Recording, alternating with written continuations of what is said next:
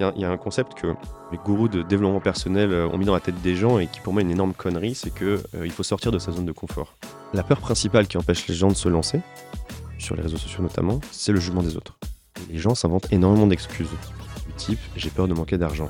C'est faux. T'as pas peur de manquer d'argent, t'as peur de perdre ton statut, t'as peur de paraître pauvre, tu vois. Salut, c'est Armand. Et Max, tu es bien sur REC, le podcast des créateurs de contenu, sur lequel on discute de cet écosystème qui nous passionne tant, la créateur économie. Aujourd'hui, on reçoit Ulysse Lubin, explorateur des temps modernes, qui relève 100 challenges à travers le monde pour dépasser ses barrières mentales. Il documente ses aventures sur tous les réseaux, auprès des 250 000 personnes qui le suivent. On espère que tu vas apprécier la conversation. Bonne écoute à toi. Comment ça va, Ulysse? Ça va très très bien. Et toi? Qu'est-ce que tu Et vous? racontes? Et vous, c'est vrai qu'on est deux à C'est vrai que parler. deux- On va essayer de, de- de bien se répartir la parole euh, tous les trois, parce que je pense que tous les deux avec Armand, on a beaucoup, euh, beaucoup de questions à te poser. On a vraiment envie de te, te faire parler. Je suis Euh, hyper bavard. donc. Génial. Euh, ce que je te propose, c'est euh, te laisser te présenter pour, euh, pour commencer un petit peu les gens qui te connaissent pas. Qui es-tu, Ulysse? Qui suis-je? Bah, Je m'appelle Ulysse Lubin, j'ai 28 ans et euh, je relève 100 challenges à travers le monde pour dépasser mes barrières mentales. Et en chemin, je documente toutes mes aventures sur YouTube, mon blog et les réseaux sociaux. Donc principalement LinkedIn, TikTok, Instagram aussi un peu. Là, je teste des trucs sur Facebook, sur Snapchat, Spotlight, tout ça. Donc voilà, puis j'ai relevé 40, euh, à- date 44 challenges dans une vingtaine de pays. Et les challenges, ça peut être d'aller euh, survivre une semaine dans la jungle au Costa Rica avec un indigène bribri, plonger à 35 mètres en apnée en Turquie, déchiffrer une stèle Maya au Mexique, mémoriser 1000 décimales de pi, marcher 7 jours dans le Sahara, ce genre de choses. Génial. Il y, a, un- il y a un truc que je trouve. euh, Hésite pas à m'interrompre, Armand, parce que du coup, t'es pas dans mon champ de vision. Je vois Mm. pas quand tu veux, quand tu veux aller parler. Euh, Il y a un truc que je trouve hyper intéressant euh, dans, dans ton branding de dire euh, je relève euh, 100 défis à travers le monde. Mhm. C'est que c'est en soi, en soi déjà un, un challenge. euh, de, ça, ça met une notion, ça, ça frame un petit peu le, le discours de dire bah, je suis pas juste un mec qui fait des challenges, j'en ai 100 à atteindre dans plein de, plein de pays, etc. Est-ce que c'était conscient de ta part Comment t'en es venu à. Parce que c'est une punchline que tu, que tu répètes souvent je, Ouais. je relève 100, 100 challenges à travers le monde. Comment t'en es venu à, ce, à cette finalité? En fait, euh, je suis passé par une longue phase d'introspection avant ça. Ok. Et la conclusion de tout ça, c'était que je voulais explorer de nouvelles idées, de nouvelles disciplines, de nouveaux lieux. Je voulais partager mes découvertes. J'avais envie de voyager aussi beaucoup. Et, euh, et quand j'ai quitté mon job euh, pour me lancer, je me suis dit, OK, j'ai tous ces éléments, tu vois, c'est comme un puzzle. Voilà ce que j'ai envie de faire, voilà le lifestyle que j'ai envie de mener, voilà le type de contenu que j'ai envie de créer, etc. Comment je, tu vois, j'empacte tout ça dans une phrase, une punchline qui a du sens et que les gens, enfin, dont les gens pourront se souvenir. Et, euh, et j'ai idée d'aller relever des challenges à travers le monde. Je me dis c'était pas assez, 1000 c'était trop. Je dis vas-y, je vais en faire 100. Mais C'était beaucoup trop ambitieux. je pensais pas que ça me prendrait autant de temps. Et, euh, et d'ailleurs, ça évolue parce qu'au début, euh, je- j'enchaînais de ouf, je faisais des petits challenges, etc. Et là, plus le temps avant, je me rapproche des 50. Et à partir des 50, on va plutôt se faire des grandes expéditions parce que je kiffe ça et j'ai pas envie que ça s'arrête dans 2, 3, 4 ans, tu vois. Donc là, je pars pour 50 ans de, challenge, quoi. C'est quoi le challenge le plus modeste ou le plus accessible que tu as fait? Je, je pense que le plus accessible, c'est l'apnée statique. J'ai fait un challenge où mon premier objectif, parce que je savais pas en fait, moi je me suis dit, ok, euh, qu'est-ce qui est ouf en apnée statique? Je tiens une minute, bah trois minutes, ça m'a l'air ouf. Et donc je suis allé faire une, initiation avec un ami à moi qui s'appelle Sylvain Tillon, qui fait pas mal de contenu sur LinkedIn. Et, euh, en fait, il m'a expliqué la théorie. Et au bout d'une heure, j'avais fait 3 minutes 15 d'apnée, quoi. Et là, j'ai compris qu'on est tous capables de faire des trucs beaucoup plus ouf. C'est juste qu'on se met un milliard de barrières limitantes. Par exemple, dans l'apnée statique, c'est pas un manque d'oxygène. Le problème, c'est comment tu manages le surplus de CO2. Et donc, tu sais que ton corps va pas mourir parce que tu, tu manques pas d'oxygène. C'est juste, tu as une sensation désagréable au niveau des poumons qui arrive vers une minute, quelque chose comme ça. Et tu dis, oh, je vais crever, alors que pas du tout. Et quand tu sais comment ton corps va réagir ensuite, quand tu connais les différentes phases, en fait, tu les acceptes. Et tu te dis, bah, en fait, tant que j'ai pas de contraction, tant que le diaphragme s'est pas réveillé ou quoi, I'm fine. Et ça permet de dépasser ça. Après, tu rentres dans des moments euh, de méditation, c'est assez incroyable. Et boum, 3 minutes. Quand il m'a montré le chrono, je revenais pas. Après, j'ai poussé, je suis allé jusqu'à 4 minutes parce que j'avais envie de pousser un peu le challenge et je suis allé faire du freediving, de la plongée en apnée. Et ce qui est génial avec ce, petit challenge, c'est que tout le monde peut faire 2 à 3 minutes d'apnée. On en a tous les capacités. Et ça permet de reprendre confiance en soi. J'ai fait des initiations à plein de potes derrière. Je les amenais avec moi, je les faisais s'installer, se relaxer, etc. ils faisaient tous entre 2 et 4 minutes d'apnée à la, à essai, tu vois. Et derrière, ils sont tous là en mode «Oh, faut que j'appelle ma copine, faut que j'appelle ma maman et tout ça en mode Ouah quoi. Et, euh, et je trouve ça trop cool. Ça, te- ça te permet de te dire ouais, en fait, je suis capable de faire des trucs de fou quoi. On le fait jamais seul. L'apnée statique, tu peux faire seul euh, à l'air libre, va pas dans l'eau, tu vois, mais tu ouais. juste t'entraîner, te relâcher, euh, regarder un peu la théorie, tu vois, j'écris des articles ou une vidéo, ou même tu regardes sur internet comment faire, et, euh, et tu fais ça dans ton lit, posé. Si tu arrives à la syncope tout seul à l'air libre, c'est que tu es un vrai fou furieux, tu vois, c'est genre impossible. Et au pire du pire, ce qui est grave en fait euh, avec les syncopes, donc ça c'est vraiment si tu arrives au manque d'oxygène, etc.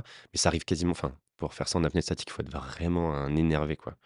Euh, vous aurez pas assez de mental pour arriver à ça comme un premier essai. Euh, c'est qu'après, tu as un réflexe, qui s'appelle le réflexe post-syncopal. En fait, ton cerveau a une sorte de shutdown, tu vois. Il se met en sécurité et après, il redémarre. Et le réflexe post-syncopal, c'est que tu vas respirer. Et en fait, les, les plongeurs qui meurent à cause de ça, ils, ils meurent pas encore à, à cause d'un manque d'oxygène, ils, ils meurent parce qu'ils aspirent de l'eau après le réflexe post-syncopal. Donc, si toi, d'être sur ton lit à l'air libre, bon, ben, bon, c'est pas cool hein, de faire une syncope, mais euh, a priori, tu vas pas mourir. Ok. Voilà. Très stylé. Comment parle tu, les... du coup, c'est parti. Comment tu les, les choisis, ces challenges? C'est vraiment du pur euh, kiff. euh, Qu'est-ce que tu as envie de faire ou comment tu décides en fait ce sur quoi tu vas passer ton temps? C'est euh, l'intention du moment, quoi. Ok. C'est, ça dépend, ça dépend les voyages. Je voyage beaucoup. Donc, tu as des lieux qui m'inspirent, tu as des villes, elles te murmurent des choses, tu as des rencontres. Tu vois, je, je rencontre un, un bribri parce que je visitais une réserve. C'est quoi un bri juste? Un bribri, c'est, un- c'est une tribu au Costa Rica. Ok. Euh, c'est, des, euh, c'est des gars, ils sont, ils, sont, ils sont assez petits, ils ont des cheveux jusqu'aux fesses. Ok. Et ils sont incroyables. Et, euh, et ouais, j'ai, rencontré un gars qui s'appelait Cachot. Et euh, on a passé la journée à faire des blagues, etc. Le mec parlait un peu français, euh, même plutôt bien, parce que c'était un, un sort de guide et, pour son village. Et du coup, il rencontrait beaucoup de touristes. Et une machine à apprendre, tu vois. Et, euh, et on s'est bien entendu. Et après, moi, j'avais une idée un peu en tête. Je, je m'étais dit, OK, comment est-ce que. Enfin, j'ai envie de me faire piquer par une fourmi balle de fusil, qui est euh, l'insecte de avec la, la piqûre la plus douloureuse du règne animal. Et euh, je me suis dit, s'il y a une personne qui sait où trouver des fourmis balles, c'est ce gars, quoi. Donc je lui dis, euh, euh, Cachot, euh, j'ai une demande un peu particulière. Est-ce que tu saurais où je peux trouver une fourmi, une etc. Il m'a dit, ouais, viens à la réserve, il y en a plein, on a un arbre fourmi balle, tu vois, ça va être marrant. Et, voilà, et de en aiguille, du coup, on a fait ce challenge, et après, on est devenu encore plus potes, ça nous a liés. Et après, je lui dis, je sais que toi, tu passes beaucoup de temps dans la jungle, tu as grandi là, etc. Est-ce que tu serais OK pour qu'on aille faire une semaine de survie dans la jungle, Et le mec, il me dit, vas-y, go. euh. Il avait jamais fait ça, sauf une fois avec des forces spéciales anglaises qui s'entraînent dans différents environnements. Et donc, lui, il les, entraînait à la, survie dans la, jungle humide euh, tropicale. Et, euh, et c'est comme ça que je me suis retrouvé, tu vois, à faire une semaine de survie dans la jungle avec lui, quoi. C'était fou. Et c'était trop bien. Enfin, c'était un- un- une expérience. J'ai jamais appris autant de choses en une semaine. Ok. Donc, donc là, tu es à une quarantaine de, de challenges euh, réussis. Com- Combien exactement tu disais? 44 là. 44 Ouais. Mais du coup, tu aucune idée de quels sont les, les 56 prochains? Non, j'ai des idées, tu vois, j'ai Ouais. des projets, j'ai des trucs que j'ai envie de faire. Par exemple, j'ai envie d'aller parler, bah, j'ai envie de passer 100 jours chez les moines Shaolin et d'en faire un film, un livre, enfin, des, des trucs comme ça. Mais euh, pour l'instant, les frontières sont fermées, donc voilà. Il y a deux, trois trucs que j'ai envie de faire. J'aimerais bien monter l'Everest un jour, j'aimerais bien, je sais pas, aller dans l'espace, je sais pas. mais Il y, a- il y a plein de trucs que j'aimerais faire, mais euh, je veux pas me fixer dans une bucket list, tu vois. Ouais. je, je valorise énormément ma liberté, pouvoir euh, rencontrer des gens, avoir des idées de challenge qui, qui arrivent de nulle part et partir à l'aventure. Revenons euh, sur le Costa Rica. Euh, Comment ça s'est passé concrètement? T'es- T'as pris un avion, t'es parti au Costa Rica, t'es arrivé dans un village, t'as rencontré un mec. Alors, moi, demain, j'ai envie de vivre la même aventure. Ouais. Et comment ça se passe? Bah, faut arriver au Costa Rica, donc en avion, bateau, ce que tu veux. Euh, donc tu arrives à San José. Moi, j'étais allé dans un petit village sur la côte caraïbe qui s'appelle Puerto Viejo. Mais tu l'as choisi sans savoir que là-bas, euh, t'avais une Ouais, tribu ou Ouais, tu allais un peu au pif, quoi. Ouais, j'allais au pif complet. euh, je suis arrivé là-bas, j'ai bien kiffé la vibe. de- J'avais envie de me poser à ce moment-là un petit peu et tout ça. Et, euh, et puis on, on m'a dit, ouais, il y a un mec incroyable qui s'appelle Cachot, etc. Il est trop cool. Et euh, j- on me l'a, on me l'a présenté, il m'a dit, viens, viens visiter la réserve. Du coup, j'y suis allé, on s'est bien entendu. J'avais cette idée de balle de, de fourmi balle. Puis de fil en aiguille, en fait, on a, on a créé un- une relation de confiance aussi.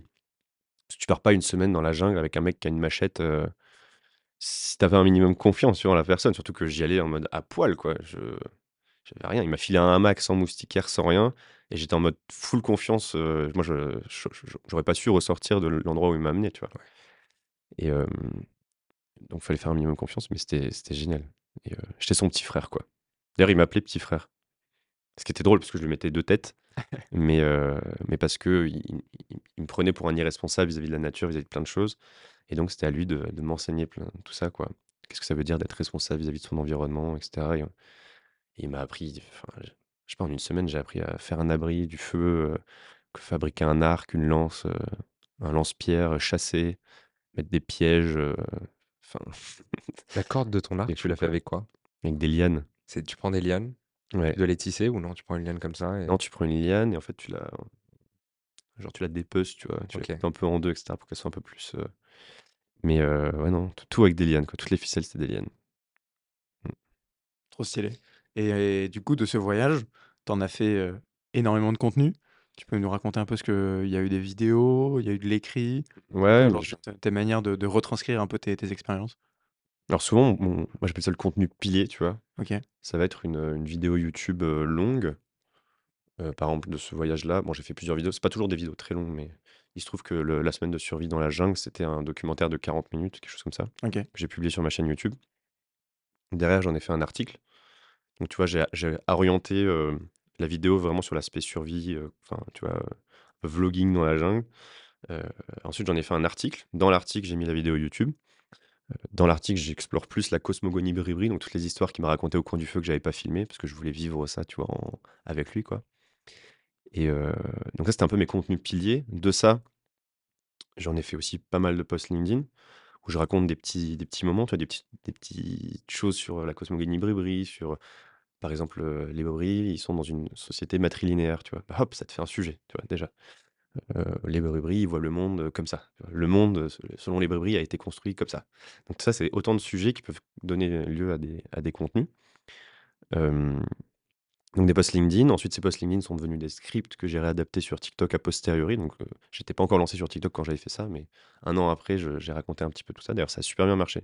Plein de gens qui suivaient les Bribri, du coup, sur, heu, sur TikTok. Je trouvais ça trop cool de leur, de faire connaître un peu leur culture, tu vois? Et leurs croyances et comment est-ce qu'ils pensent le monde et enfin, moi, j'adore ça et après, du du coup, de ces vidéos-là TikTok, j'ai pu rediffuser sur YouTube Shorts, sur, sur Insta en Reels, sur Facebook Reels, sur, bientôt là, je vais publier sur Snapchat Spotlight et cetera donc heu, donc en fait, d'une expérience, tu peux recréer énormément de contenu, quoi. Ouais, c'est du contenu qui est pas périssable au final, l'histoire elle est toujours valable, dans Ouais, quelques toujours années, valable, voire ouais, même tu dans des dizaines d'années, potentiellement, quelqu'un Ouais. peut toujours se s'identifier à ça, quoi. Exactement et contenu aussi indirect, c'est que je je suis invité dans des podcasts, je raconte ces histoires et du coup, enfin, tu vois, ça ça ça crée énormément de Ouais. choses, quoi. Puis l'année prochaine, je vais racon je vais faire un livre, donc je vais raconter aussi ça et qu'est-ce que ça m'a appris donc heu, en fait, d'une expérience, tu peux vraiment, heu, aller très, très loin dans dans l'univers du contenu et si es un peu malin, tu peux le recycler et et avoir une stratégie de ouf, quoi. Trop stylé. Mmh. Et on a parlé du challenge le plus accessible, mais c'est quoi le plus gros challenge qu'aujourd'hui tu te tu te donnes? Heu, le Le prochain est plus pas mal ambitieux ambitieux. peut-être? Alors le prochain est un bon challenge, mais celui que j'ai fait qui est peut-être le moins accessible aujourd'hui c'est probablement les one arm handstand. Donc c'est faire des arbres droits sur un seul bras. C'est ridicule à quel point c'est difficile, quoi. Moi, je me suis entraîné 1 an tous les jours et je suis allé particulièrement vite, je pense, dans l'apprentissage parce que c'est un enfin, dans tous mes challenges, j'ai passé beaucoup de temps à apprendre à apprendre. J'en avais fait un long article qui s'appelle «Apprendre à apprendre», le guide complet avec tous mes frameworks et cetera. Donc j'ai une approche très systémique de l'apprentissage. Quelque chose qu'on nous apprend pas à faire à l'école, tu vois? Challenge numéro 1, c'était mémoriser 1000 décimales de pi et ça, je l'ai fait en 3 jours et en fait, pendant un jour et demi, j'ai pas du tout mémorisé quoi que ce soit, en fait. J'ai juste construit des outils mentaux, des tables de rappel PAO et cetera, des paliers mentaux, tout ça et après j'apprenais genre 100 décimales par heure, quoi. Heu, donc c'était vraiment, voilà, un gros sujet chez moi et j'ai essayé d'appliquer ça à un challenge physique. Au début, je me suis dit: «Vas-y, je vais je niquer le truc en 4 en 4 mois, c'est bon, je fais des arbres droits sur un bras». Pas du tout, c'est beaucoup plus difficile que que prévu. Il y a très, très peu de gens qui font ça dans le monde, tu vois? Il y a quelques tu vois, des break dansers ou alors des gens du cirque ou quelques gymnastes, mais c'est, très difficile. Pourquoi? Parce que quand tu fais un arbre droit, ben, hop, tu es sur, heu, 2 mains comme ça. Soit tu peux tomber, heu, dans un sens, soit dans l'autre et tu as 2 mains pour te rattraper. Mais quand tu lâches une main, déjà, tu divises par 2 ouh là, tu divises par 2 la surface et en plus, tu peux tomber devant, derrière, à droite, à gauche et en fait à 360° Ouais. et et donc ça demande un alignement parfait, un gainage, ton corps, il peut twister à n'importe quel moment et c'est très, très frustrant parce que tu passes des mois à t'entraîner pour arriver au moment où tu vas enfin lâcher la main. Tu te crois trop chaud en handstand parce que tu as fait, plein de s tu as validé plein de sous-objectifs et cetera Et, et du jour au lendemain, en fait, il te faut euh, 3, 4, 5 mois de plus pour arriver à tenir quelques secondes sur une main, quoi. Donc, c'est le moins accessible, ça demande énormément de discipline. Bah, c'est vrai que tous les jours pendant un an, tu dis c'était pas tant que ça, mais ça paraît. Ouais, à faire des handstands, j'ai passé des heures et des heures et des heures la tête en bas, quoi. Et c'est une vidéo qui a... Ça, ça a pas du tout marché. Ça fait quelques milliers de vues sur YouTube. J'en ai fait des contenus courts, ils n'ont pas marché. J'en ai fait des contenus sur. En fait, tout le monde s'en foutait que je fasse ça.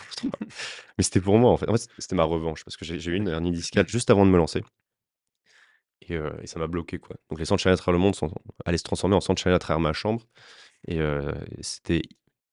J'étais déprimé, quoi, de ça. Moi qui veux le. Enfin, je veux être libre et tout. Et là, du jour au lendemain, je me retrouve dépendant des gens, à ramper pour aller aux toilettes. Genre, j'étais en larmes, quoi. Je me disais, mais Mmh. c'est c'est mon...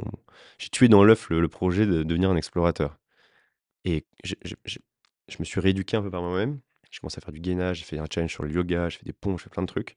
Et après, je me suis dit, c'est quoi bah, la plus grosse revanche que je puisse prendre? Donc, j'avais fait un petit challenge sur le handstand à la base euh, pour tenir 10 secondes. Après, j'ai dit, non, non, on va pas tenir 10 secondes, on va tenir une minute. Après, j'ai dit, on va pas tenir une minute, on va tenir euh, sur un seul bras, quoi.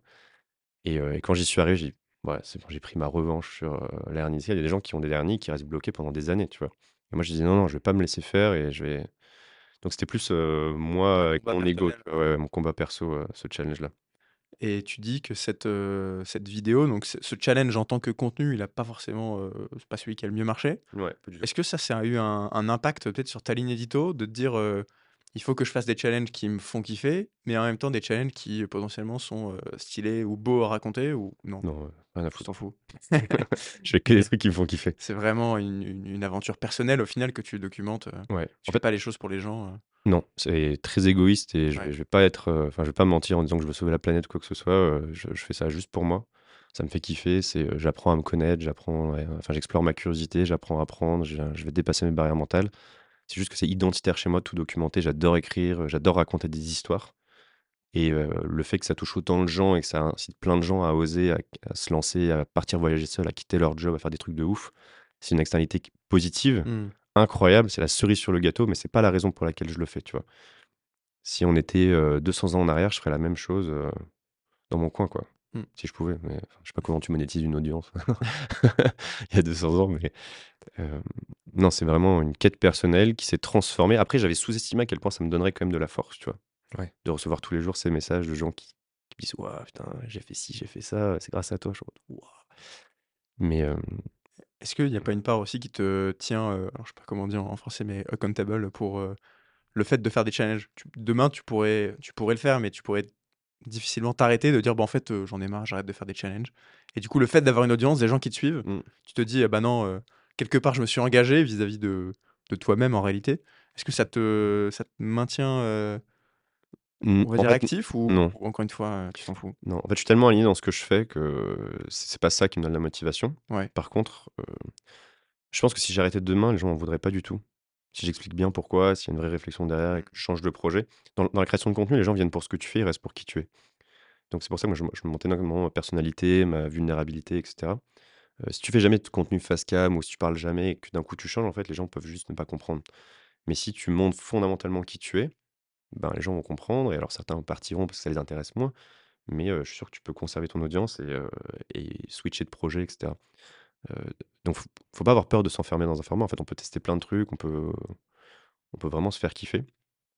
Par contre, j'utilise cet aspect, ce qu'on appelle les, les stakes en anglais, pour me motiver dans chaque challenge. J'annonce publiquement chacun de mes challenges pour dire maintenant je passe pour un con si je le fais pas, tu vois. Par exemple, le prochain challenge, je vais, voilà, tu vois là, là je crée un stake, tu vois. Je crée Ah une bon, forme de responsabilité vis-à-vis de mon audience et de la vôtre en disant je vais faire ça et si je le fais pas, eh ben, je suis pas fiable. Euh, donc je vais, j'ai un combat de prévu, un promoteur a organisé ça mi-novembre en Thaïlande, dans une arène, sur le ring, et donc j'ai un Thaï qui m'attend pour me péter la gueule. Donc je vais aller m'entraîner un mois dans la jungle, 6 heures par jour, 6 jours par semaine avec un boxeur pro, pour me préparer, et ensuite je vais aller euh, faire ce match. Bon bah voilà, le fait de dire ça fait que maintenant, si je le fais pas, et ben, tu vois, ça me crée une forme de responsabilité, ça me motive encore plus. Et, et je fais ça tout le temps, en fait. Et je, je passe mon temps à affirmer les choses que je vais faire. Et du coup, pareil, loi de l'attraction, je finis par y croire et je me dis, vas-y, je vais y aller, je vais, je vais tout niquer, quoi. Qu'est-ce qui t'intéresse dans ce challenge? Moi, j'ai fait pas envie de me faire casser la figure, là. moi non plus, pas du tout. D'ailleurs, je je suis pas du tout quelqu'un de violent, mais heu, ce que j'adore, c'est que ça me fait peur. Je trouve qu'on a diabolisé la peur, heu, c'est on le voit comme quelque chose de très négatif, de très, heu, je sais pas, heu, la peur fait peur, quoi. Or, heu, la peur, c'est un sentiment incroyable, heu, ça peut être un moteur, un driver de fou, heu et si tu veux, je pense que la peur est utile, sauf la peur de la peur.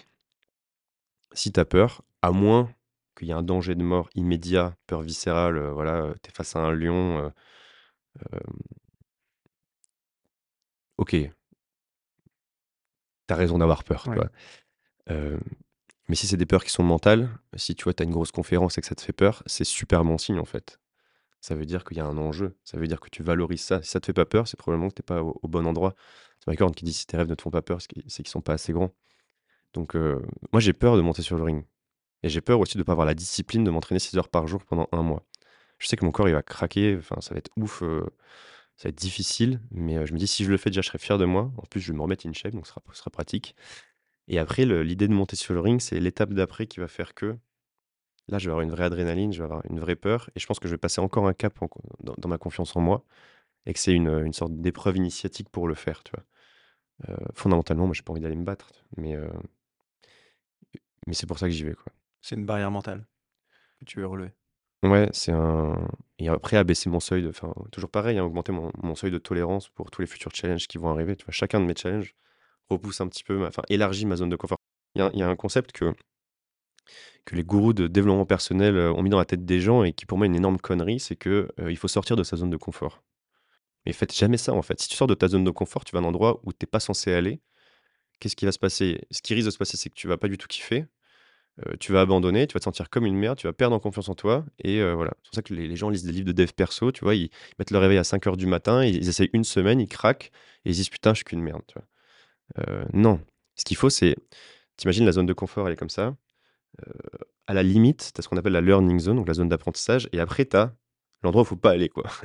L'idée, c'est d'être toujours à la limite. Où est-ce que tu te sens où là, c'est challengeant? Pour moi, j'ai repoussé suffisamment ma zone de confort pour que maintenant, il faut que ce soit sur un ring que ça se passe. Hem, parce qu'avant, j'ai plongé à 35 mètres en apnée, si tu veux. Donc tu vois, c'est petit à petit, je construis, je construis de challenge en challenge et c'est cette idée d'élargir sa zone de confort, toujours à la limite, toujours être dans cette zone d'apprentissage où c'est suffisamment stimulant, ça fait un petit peu peur, mais voilà, tu tu tu peux le surmonter et Mmh tu augmentes progressivement les endroits où tu peux aller et et ouais, donc ne sortez pas de votre zone de confort, élargissez-la.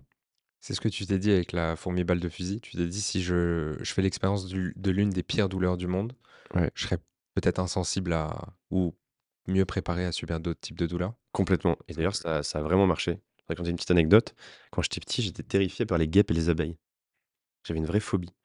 Ça, ça vient d'un traumatisme. Les peurs viennent de différents endroits. Ça peut venir de traumatismes, des parents, des profs, heu, des amis, parce que les amis projettent sur, sur toi leurs propres peurs et donc moi, ça, ça venait d'un traumatisme. C'est-à-dire que quand j'étais petit, je faisais du tennis, je me suis fait piquer par un gros frelon, je sais pas quoi. Dans ma tête, c'était le pire jour de ma vie et heu et du coup, phobie des tout ce qui fait bzzz à côté de moi, quoi. Peur à la limite irrationnelle. Je peux faire des trucs de fou et j'ai peur d'une abeille, tu vois? Vraiment. Et et là, je me suis dit: «Vas-y, ça me saoule ce truc, je vais me faire piquer par une fourmi balle de fusil» et aussi alors, ce qui était bien avec cette fourmi, c'est que je savais que c'était pas mortel, à part grosse ré gros choc allergique et c'est la meilleure manière pour moi d'avoir très mal sans me blesser.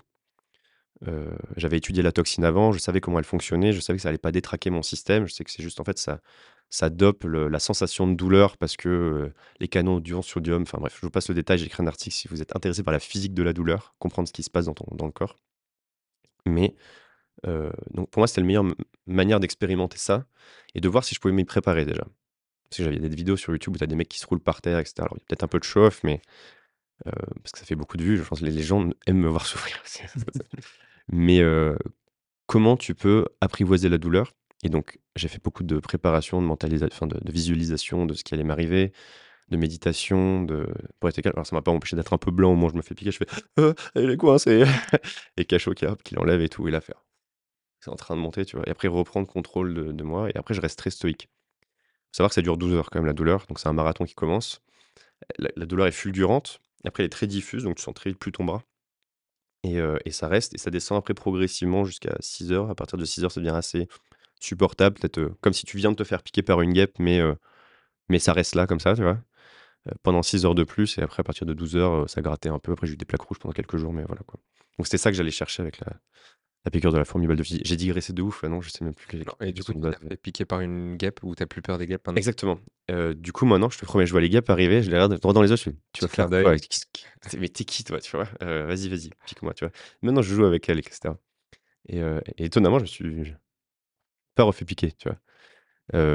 Les guêpes ont compris le message. les guêpes ont compris le message. Non, mais c'est incroyable le le changement que ça a eu sur moi, en fait, parce que je rationalise, je me dis: «Mais ça faisait peut-être 30 f 30 fois la douleur d'une piqûre de guêpe, donc si tu viens, bah, vas-y, ça me fera mal et puis c'est pas grave, ce sera une petite expérience et puis puis voilà, quoi». Donc heu, devenir antifragile. J'ai l'impression j'ai l'impression que la vidéo de la piqûre de cette fourmi, heu, c'est un moment un peu décisif dans ta carrière de youtubeur. Ouais. Tu peux nous en dire un peu plus? J'ai fait des vidéos pendant, je sais pas, plus d'un an et j'avais, je sais pas, peut-être 6 000 abonnés sur YouTube et je fais cette vidéo. Elle marche un peu, tu vois? 10 000 vues, quelque chose comme ça. Et heu, genre 3 mois plus tard, heu, elle part en couille, quoi.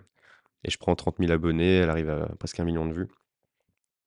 Et du coup, ça a lancé d'un coup la chaîne YouTube. Et alors ce qui est marrant, c'est qu'aujourd'hui, ben, ma plus grosse communauté, c'est sur TikTok.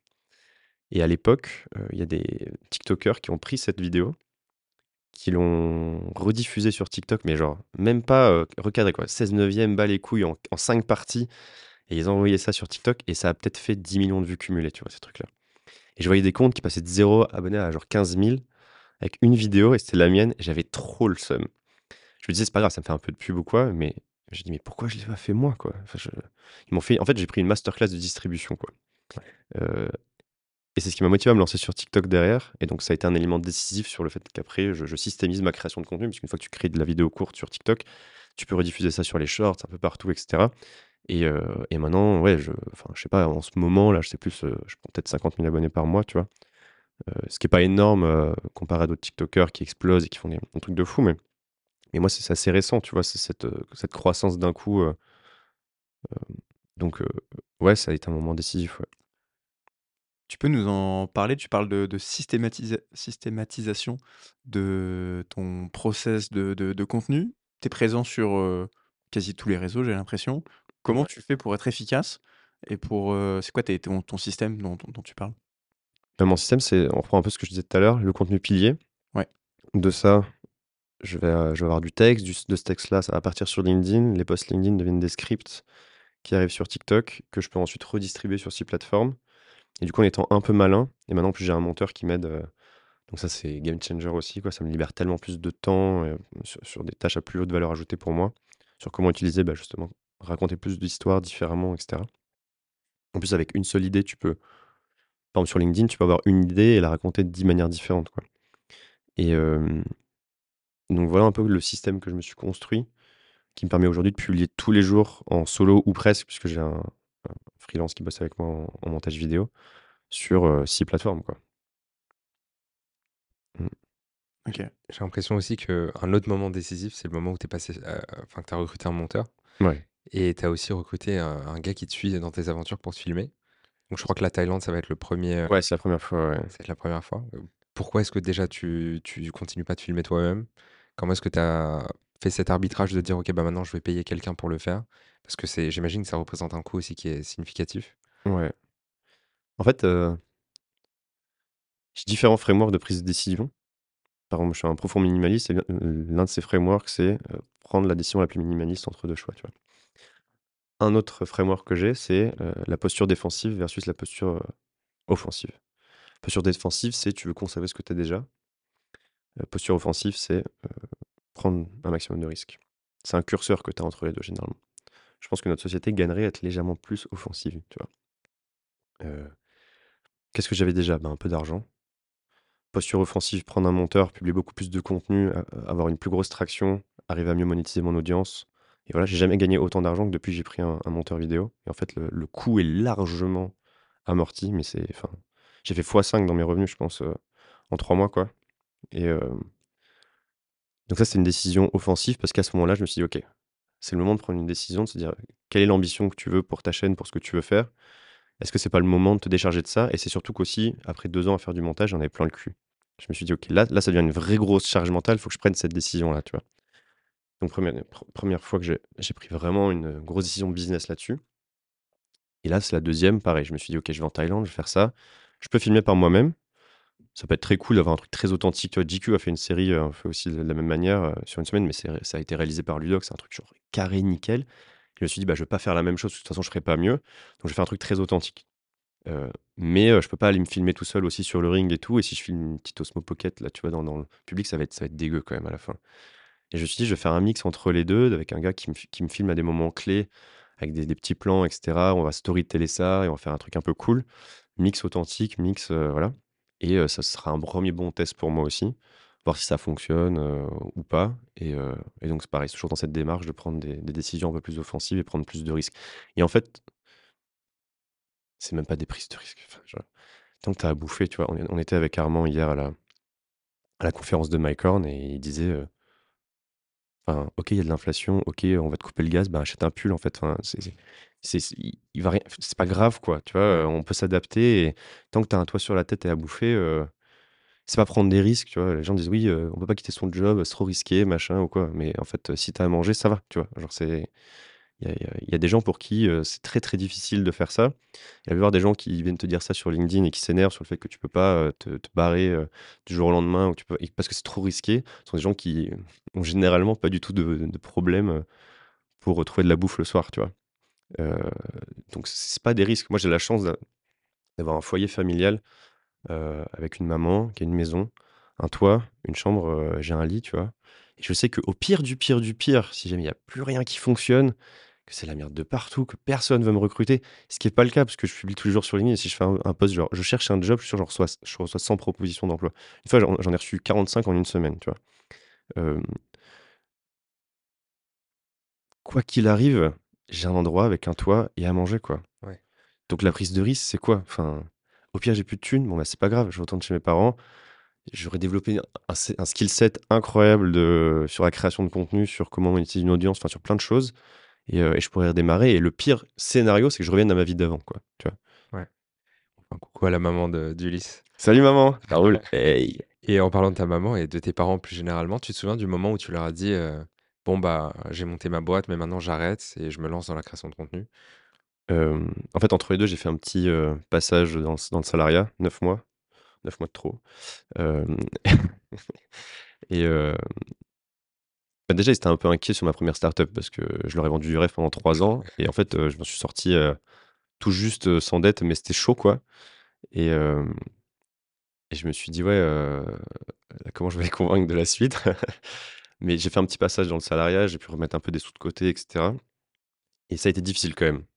D'ailleurs, pour la petite anecdote, j'ai fait j'avais fêté mon anniversaire, donc c'était, le 9 février, heu, 2020. C'est mes 26 ans, donc je suis descendu de Paris à Lyon parce que c'est là où il y avait mes potes un peu plus historiques. J'ai organisé une grosse soirée dans un bar et je suis arrivé en plein milieu de la soirée, j'ai dit: «Heu, j'ai une nouvelle à vous annoncer, je quitte mon job et je vais relever 100 challenges à travers le monde, je vais faire des vidéos sur YouTube» et là, genre, les gens, ils ont buggé de ouf. Ils ont vraiment pas compris, quoi. Pourquoi? Parce qu'ils venaient de voir que j'avais planté une boîte. Ils venaient de voir que j'avais un une super situation à Paris, j'étais super bien payé, je bossais dans le Marais, machin. Heu, j'avais l'air plus ou moins épanoui alors qu'en réalité j'étais pas malheureux, mais j'étais pas heureux non plus, quoi. J'étais juste, heu, je suivais le chemin qu'on me disait de suivre, quoi et heu, c'était pas du tout une vie intentionnelle et là, du jour au lendemain, j'annonce ça et ils me disent: «Mais tu complètement qu'est-ce que tu vas faire, quoi?» et ils projetaient sur moi leurs propres limitations et c'est super dur de de monétiser une audience sur YouTube et cetera. En plus, moi, j'étais nul en création de contenu à l'époque, quoi. J'avais fait quelques vidéos de voyage qui faisaient, quelques centaines de vues et et donc eux, ils se disaient: «Mais tu es au courant que ça fait quand même deux trois ans que tu publies des vidéos de voyage et que tout le monde en a rien à foutre, quoi? Heu, tu es sûr de ton coup, quoi?» Voilà, pareil auprès de ma maman et heu, ouais, ma maman, je lui je lui disais, heu: «C'est quoi le risque, quoi? Au pire, je reviens à ma vie d'avant, quoi». C c'était ça et elle voyait que j'avais l'air d'avoir à peu près la tête sur les épaules. J'avais fait un deal de toute façon avec elle. En fait, si tu veux une petite histoire marrante, j'ai fait ma j'ai fait maths sup, maths spé. En maths sup, ça s'est bien passé pour moi, ce qui est, heu, étonnant. Je sais pas, j'étais assez moyen au lycée, enfin, j'étais OK, tu vois? Et je suis quand même allé en maths sup et je sais pas, j'ai eu un déclic, j'ai compris les maths en maths sup. Je je sais pas pourquoi, j'ai il y a un truc qui s'est passé, je me dis: «Tiens, je je comprends les maths, ça y est» et et j'ai fini premier de ma maths sup. Ce qui était étonnant parce que je bossais pas énormément et cetera et du coup, je me suis chauffé, je me suis dit: «Vas-y, heu, je vais aller en classe étoile», tu sais, les trucs, les endroits où tu mets toutes les grosses têtes et cetera Sauf que j'étais dans une petite prépa de proximité avec plein de potes et tout ça. Et du jour au lendemain, j'arrive dans ce truc-là. Le monde n'a rien à foutre de sociabiliser avec moi. Moi, je voulais boire des coups après les cours. Disaient non, non, on veut aller à l'X, euh, HEC, machin. euh, on n'est pas là pour euh, devenir pote avec toi, tu vois. Et je me suis retrouvé tout seul à Marseille, sans pote, à devoir travailler 10 heures par jour. Je savais même pas pourquoi je faisais ça.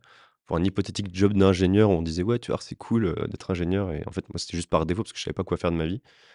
Et là, au bout d'un moment, j'ai j'ai déraillé. Déjà, je passais de premier à 27e sur 33, je crois. Donc déjà, j'étais fond de classe. Et moi qui ai horreur de perdre, ça me rendait ouf. Et j'avais pas la capacité de travail suffisante parce que j'avais, je savais pas pourquoi je faisais ça pour rattraper les gens. Et j'ai explosé en plein vol. Je me suis barré en fait. Je me suis enfui quoi. Je suis allé chez un pote qui était en train de rater médecine.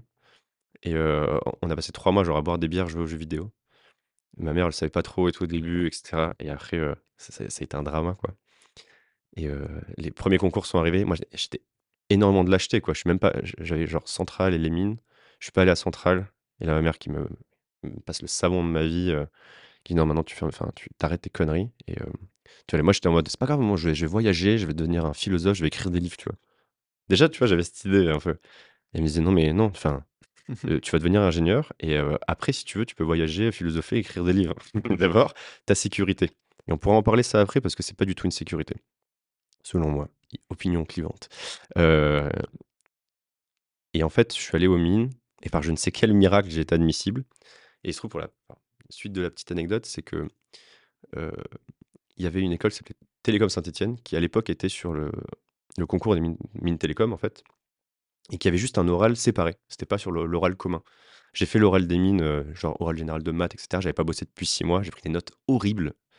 J'ai peut-être pris genre 1,75 en chimie, ou je sais pas, enfin des trucs. euh, Genre, j'étais admissible à, rien après les euros. Mais il y avait cette, école-là qui était, euh, c'était genre un test d'anglais et un entretien de motivation. Et je suis arrivé avec tout mon bagou, etc. J'ai matrixé le mec et il m'a dit, j'étais admissible direct à l'école. Ce qui est une bonne école. L'année d'après, c'est passé sur le concours général. Genre, j'aurais jamais eu l'école, quoi. Et du coup, c'était une nouvelle opportunité. Et on m'avait vendu le fait qu'en école d'ingé, tu, tu, tu, tu bosses pas trop. Et j'y suis allé. Et en fait, là, je me suis dit, OK, je vais y aller, je vais kiffer. J'ai passé trois ans à juste faire la fête, en fait. Enfin, j'ai rien appris de très utile. euh, Je me suis juste amusé, je me suis fait des potes. Et c'est très cool. J'ai validé le diplôme d'ingénieur. Et après, je suis parti l'esprit un peu plus léger. Et ma mère était beaucoup plus rassurée. Et donc, elle me disait, au pire, en fait, tu as un diplôme et tu peux faire ce que tu veux. Maintenant, pourquoi euh, Le diplôme n'est pas une sécurité. le diplôme n'est pas une sécurité? Le diplôme peut être une sécurité dans certains cas. Pourquoi ça n'est pas une sécurité pour moi? Je, vais, plutôt euh, réorienter pour pas faire trop de généralité, mais si je travaillais en tant qu'ingénieur, je serais pas du tout aligné dans la vie que je souhaite mener. Je ne mènerais pas une vie intentionnelle et je serais malheureux. Et aucun salaire ne justifie de se sentir misérable. Quand j'ai planté ma première boîte, j'ai écrit un article du coup sur l'échec de ma, de boîte. L'article est parti viral. Moi, je, à la base, j'étais vraiment nobody, quoi. Et là, c'est là où 45 boîtes m'ont contacté en une semaine pour me recruter, avec des salaires beaucoup plus élevés que si j'étais juste un ingénieur avec trois ans d'expérience. Et ce qui les intéressait, c'était euh, ma compréhension de l'échec de ma boîte, tu vois. Et ils me proposaient de monter des projets dans, chez eux, quoi. Euh, donc ma sécurité, c'était pas mon diplôme. Ma sécurité, c'était les compétences que j'ai développées et la manière de, de- de les mettre en avant et de les raconter sur Internet. Maintenant, si demain, je devais retrouver un job en salarié, je pourrais prendre un job probablement très très bien payé, parce que je comprends les mécanismes de la création de contenu, je suis assez, on va dire, moi, j'ai un peu de crédibilité sur LinkedIn, etc. Il y a plein d'entreprises qui ont aucune idée de comment communiquer sur ce genre de réseau et qui pourraient me payer très cher pour faire ça. Ça pourrait être une forme de sécurité, mais ça n'arrivera pas non plus. Parce qu'une fois qu'on a goûté à la liberté, on devient inemployable. Et, c'est pour ça que, en ce sens, pour moi, c'est pas du tout une sécurité. Ma sécurité, c'est ce que j'ai développé, ce que je suis capable de créer. Et, et ma- et ma sécurité émotionnelle, c'est de faire ce que je kiffe à l'instant T, quoi. Après, c'est facile à- de dire ça pour moi, parce que j'ai pas de contraintes, j'ai pas d'enfants, etc. Mais, euh, mais souvent, on crée ses propres contraintes et souvent, on, on- on surestime euh, les risques que l'on prend. Re, je me permets d'interrompre quelques secondes l'épisode pour te demander un coup de pouce. N'hésite pas à nous laisser une note et même un avis sur le podcast. Ça nous aide énormément et ça nous permet d'inviter d'autres créateurs. Merci, bonne écoute. Pour l'anecdote, euh, pour l'anecdote d'ailleurs également, en préparant le podcast, euh, je, je- je suis allé évidemment sur ton profil LinkedIn et je suis retombé sur l'article que tu avais écrit euh, à l'époque euh, quand tu as planté ta boîte, parce que c'est les termes Ouais. que tu utilises.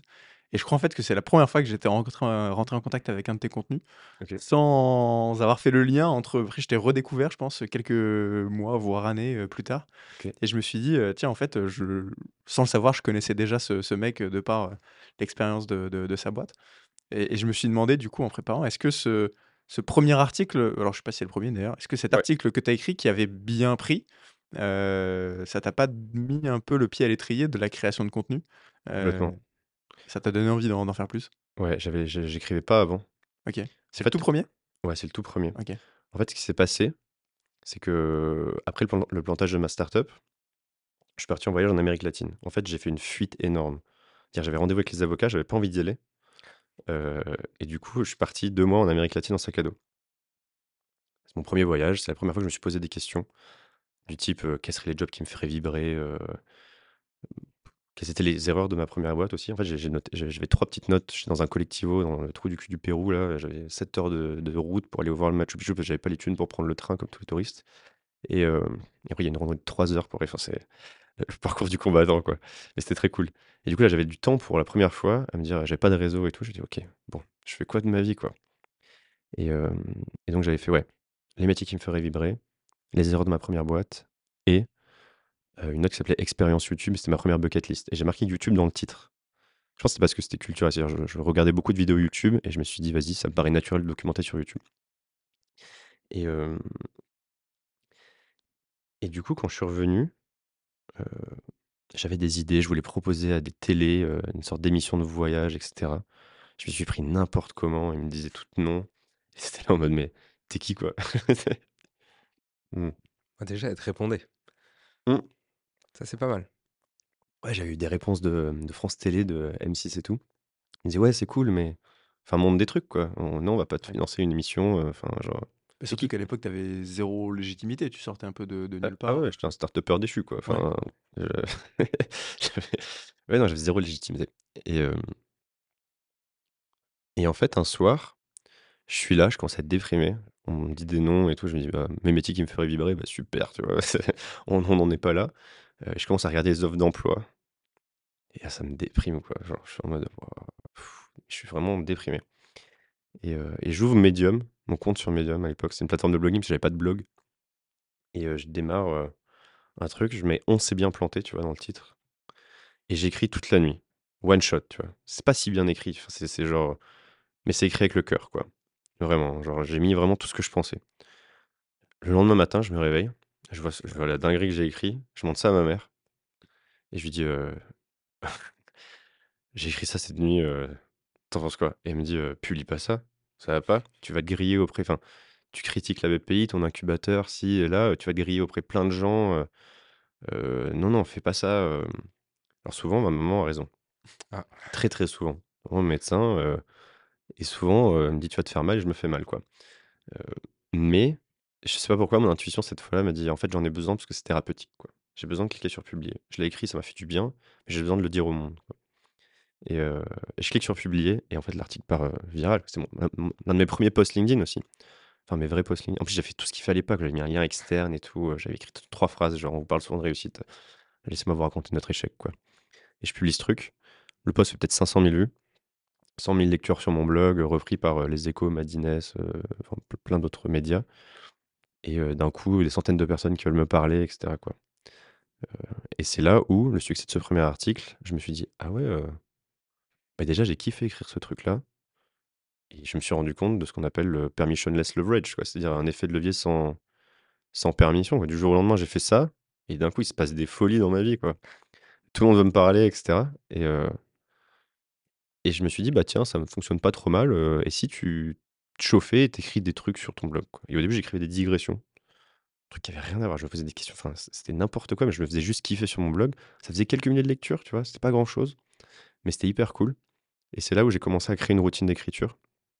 J'ai commencé à me poser le dimanche, heu, voilà. Après du coup, j'ai pris ce job à Paris parce que j'étais en manque de thunes et cetera et je suis arrivé là-bas et mais je j'étais pas à ma place, quoi. Enfin, l'équipe était super, mais moi, je pas, je me sentais pas, heu, au bon endroit, quoi, en train de faire quelque chose d'important ni pour moi, ni pour les autres. En fait, j'ai adapté mon lifestyle à mon business, c'est-à-dire j'ai déménagé à Paris pour travailler dans cette boîte et je me suis dit: «Non, une vie intentionnelle, c'est faire l'inverse, c'est comment je crée un business autour du lifestyle que je désire». Donc c'est là où j'ai repris mon introspection de manière hyper structurée Et on en arrive au post de tout à l'heure. Donc j'ai commencé à aimer écrire. Et j'ai et c'est parti en couille maintenant parce que j'écris peut-être 2 à 3 heures par jour, quoi. Ouais. Et comment est-ce que est-ce que tu te formes consciemment pour mieux écrire? Est-ce que tu lis? Est-ce que tu Pas consciemment. OK. Mais juste le fait d'écrire, c'est déjà peut-être le meilleur exercice pour, heu Ouais et le fait de publier, ça permet de te confronter à en fait, les gens disent: «Ouais, euh, faut pas faut pas se fier aux likes et tout», mais ça reste quand même un bon indicateur de est-ce que ce que tu as écrit touche le cœur des gens? Ouais. Et donc, heu, par itération, une fois que tu as écrit, je sais pas, 300 posts LinkedIn ou, heu, X articles, tu vois, en fait, heu, les mécanismes qui font que tu écris plus enfin, tu écris mieux dans le sens où tu écris mieux, ça veut dire, tu touches plus, enfin, tu arrives à générer plus d'émotions chez les autres, quoi. Et d'après toi, c'est quoi l'anatomie d'un bon post, LinkedIn? L'anatomie d'un bon post LinkedIn, c'est, je pense pas qu'il y ait de règles universelles, mais, il y a plusieurs types de posts. Mais moi, les posts qui marchent bien, généralement, c'est genre une idée très forte, en première phrase, qui tient vraiment sur une ligne. Une ligne qui passe aussi sur mobile, tu vois? C'est pas un petit pavé, genre une ligne. Strong statement, truc un truc un peu qui peut être parfois provocateur ou autre, mais voilà. Ou qui peut être dans le beau aussi, hein, dans dans le bon, tu vois? Pas forcément juste dans le dans l'aspect, heu, ouais, je vais essayer de foutre la merde par partout. Après, remuer un peu le couteau dans la plaie ou montrer l'ennemi, tu vois? Avec des phrases très courtes, presque parler en aphorisme, être, heu, très impactant, à la voix active, enlever tous les mots qui servent à rien. Il y a un article qui s'appelle qui est génial. C'est mon je l'envoie à plein de gens et moi je le relis, heu, tous les tous les 6 mois, je pense. Il s'appelle «The Day You Became a Better Writer». Vous tapez ça dans Google, «The Day You Became a Better Writer». L'article, il se lit en 2 minutes, même pas. Et dedans, il t'explique, heu, comment mieux écrire en genre, heu, 2 paragraphes, quoi. C'est ouf. Et il dit notamment: «Parler à la voix active». Heu, tu dis pas, «J'ai pris le micro pour parler dedans», tu dis: «J'ai parlé dans le micro», tu vois? Enfin, heu, ou je sais pas, mais, heu, «La balle a été lancée par» non, «J'ai lancé la balle», tu vois? Mmh Ou «Il a lancé la balle». Parce que c'est beaucoup plus simple à le processer. Pareil, tu enlèves tous les mots, heu, tous les traits, les «Alors en fait, justement, il se paraît» non, il s'est passé ça, tu vois? Ouais. Heu, pourquoi? C'est beaucoup plus simple à c'est beaucoup plus percutant et ensuite ramener un peu de lumière dans le post, une, heu, quelque chose de plus optimiste et cetera et après une pareil, une conclusion qui répond à l'introduction. Moi, j'aime bien cacher genre le le post, lire l'introduction, la conclusion, dire: «Est-ce que la conclusion répond à la première phrase?» tu vois? Même s'il y avait pas le post, est-ce que ça aurait du sens? Et hem et ça, c'est une anatomie qui fonctionne bien. Après, il y en a plein d'autres. Il y a des gens qui racontent des super belles histoires et ça fonctionne bien. Il y a des gens qui écrivent des posts horriblement, mais en fait, l'histoire derrière est tellement forte que ça donne envie de soutenir et voilà. Il y a Justin Welch, a des systèmes justement pour écrire des posts qui sont, partent virales, à chaque fois et il utilise un peu ces mécanismes, que je viens de présenter, quoi. Après, il y a il y a encore une fois, il y a il y a pas de règle, faut tester, expérimenter, trouver sa patte, Mmh. et se faire kiffer surtout, le kiff avant tout. Parce que moi, tous les le le le point commun de tous mes posts qui cartonnent, on peut dire, allez, à à plus de 1000 likes, tu vois? Donc plus de 100 000 vues sur LinkedIn, c'est que je les ai tous écrits avec le cœur et j'ai pas cherché forcément la viralité, mais je me suis dit: «OK, c'est quoi le la la vraie idée là, heu, le truc qui m'anime en ce moment?» heu Ce que je trouve assez, unique avec ton contenu sur LinkedIn, enfin, il y a beaucoup, je sais pas, mais en tout cas de plus en plus d'influenceurs LinkedIn, je dis avec des guillemets parce que c'est un réseau un peu différent des autres, ouais. qui parlent de on va dire d'un environnement très pro et cetera et toi tu vas, souvent nous emmener ailleurs, je trouve sur LinkedIn, parler de tes expériences justement avec les bréveries ou au Sahara ou ou que sais-je Mmh. et souvent c'est ce qui marche relativement bien aussi, j'ai l'impression. Les gens sont contents d'avoir un peu cette, cette bouffée d'air de sur, sur LinkedIn. Comment tu comment tu définis ta ligne édito LinkedIn et est-ce que tu as essayé de t'adapter un petit peu à la plateforme qui est de base un réseau très pro? C'est quoi ta ta vision par par rapport à ça, entre le lien entre LinkedIn et ton contenu qui est pas Ouais forcément de base adapté? et ben, en fait, quand est-ce que les gens vont sur LinkedIn? Généralement au boulot pour faire semblant de travailler, parce que ça fait comme si tu travaillais de scroller LinkedIn. En fait, tu les fais rêver quoi, entre 2 postes de RH, heu, tu arrives et tu parles de voyage quoi. Mmh. Ou, heu, ou alors tu peux parler de tes idées un peu fortes, un peu différentes, mais mais, heu, mais c'est ça, donc en fait, il y a de la place pour tout le monde.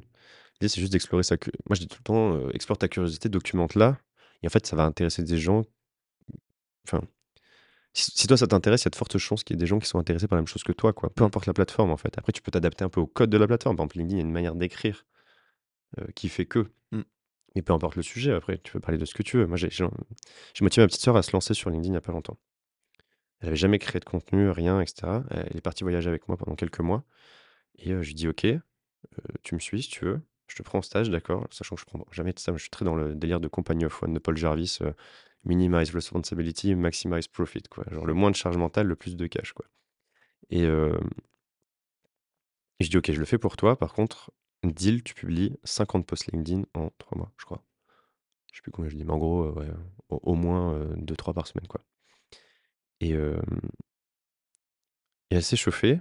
Elle m'a dit: «Mais je vais parler de quoi? Enfin, je suis étudiante, j'ai pas, je, fais Sciences Po, certes, mais enfin, je, sais pas, j'ai zéro légitimité ou quoi? J'ai dit: «On s'en fout. Tu as deux types de postures que tu peux prendre déjà. Tu as la posture de l'expert, la posture de l'explorateur. Posture de l'expert, le mec va dire: "Il faut". voilà comment faire des vues sur LinkedIn, faites ça, ça, ça. Posture de l'explorateur, c'est: «J'ai fait, voilà ce que j'ai appris». Personne peut t'enlever ça. Exemple, tu veux, tu, tu, veux tu créer du contenu sur la guitare sur TikTok. Posture de l'expert. Tu vas, je sais pas, jouer un morceau, dire pour jouer ce morceau, faites ça, tu vois. Posture de l'explorateur, c'est tu peux démarrer dès, enfin, jour 1, t'as jamais touché une guitare, tu l'apprends, tu dis bah voilà ce que j'ai appris aujourd'hui. Jour 2, et tu documentes tout ton apprentissage comme ça. Et en fait, ça va inspirer tout autant de gens. Ils vont vouloir répliquer ce que toi tu fais. Et tu vas avoir un impact presque aussi, enfin, le, même impact, voire plus que quelqu'un qui est dans la posture de l'expert. ça met KO déjà le syndrome de l'imposteur. Si tu te mets dans la posture de l'explorateur, tu t'en fous. Tu dis pas aux gens faites ça, tu dis voilà ce que moi j'ai appris. Faites-le, tirez-en vos, propres conclusions. moi je dis ça à ma sœur. Je dis qu'est-ce qui t'intéresse? Qu'est-ce qui te fait kiffer? Il se trouve qu'on n'a pas le même papa, son papa vient de Madagascar. Et elle s'est dit vas-y, j'ai envie de parler de Madagascar. J'ai envie de faire connaître la culture malgache aux gens. Je dis vas-y, on va parler de, on va parler de lémurien, on va parler de baobab et on va se faire kiffer, tu vois. Et elle parle de lémurien, parle de baobab et ça cartonne. Pourquoi? Parce qu'elle l'écrit avec le cœur. Et elle le fait pas pour. elle n'a pas de vision business derrière. Sa seule métrique, c'est le kiff et faire kiffer les gens. Et elle parle de sujets qui la touchent. Et, et ça marche, quoi, parce que ça permet aux gens de s'évader.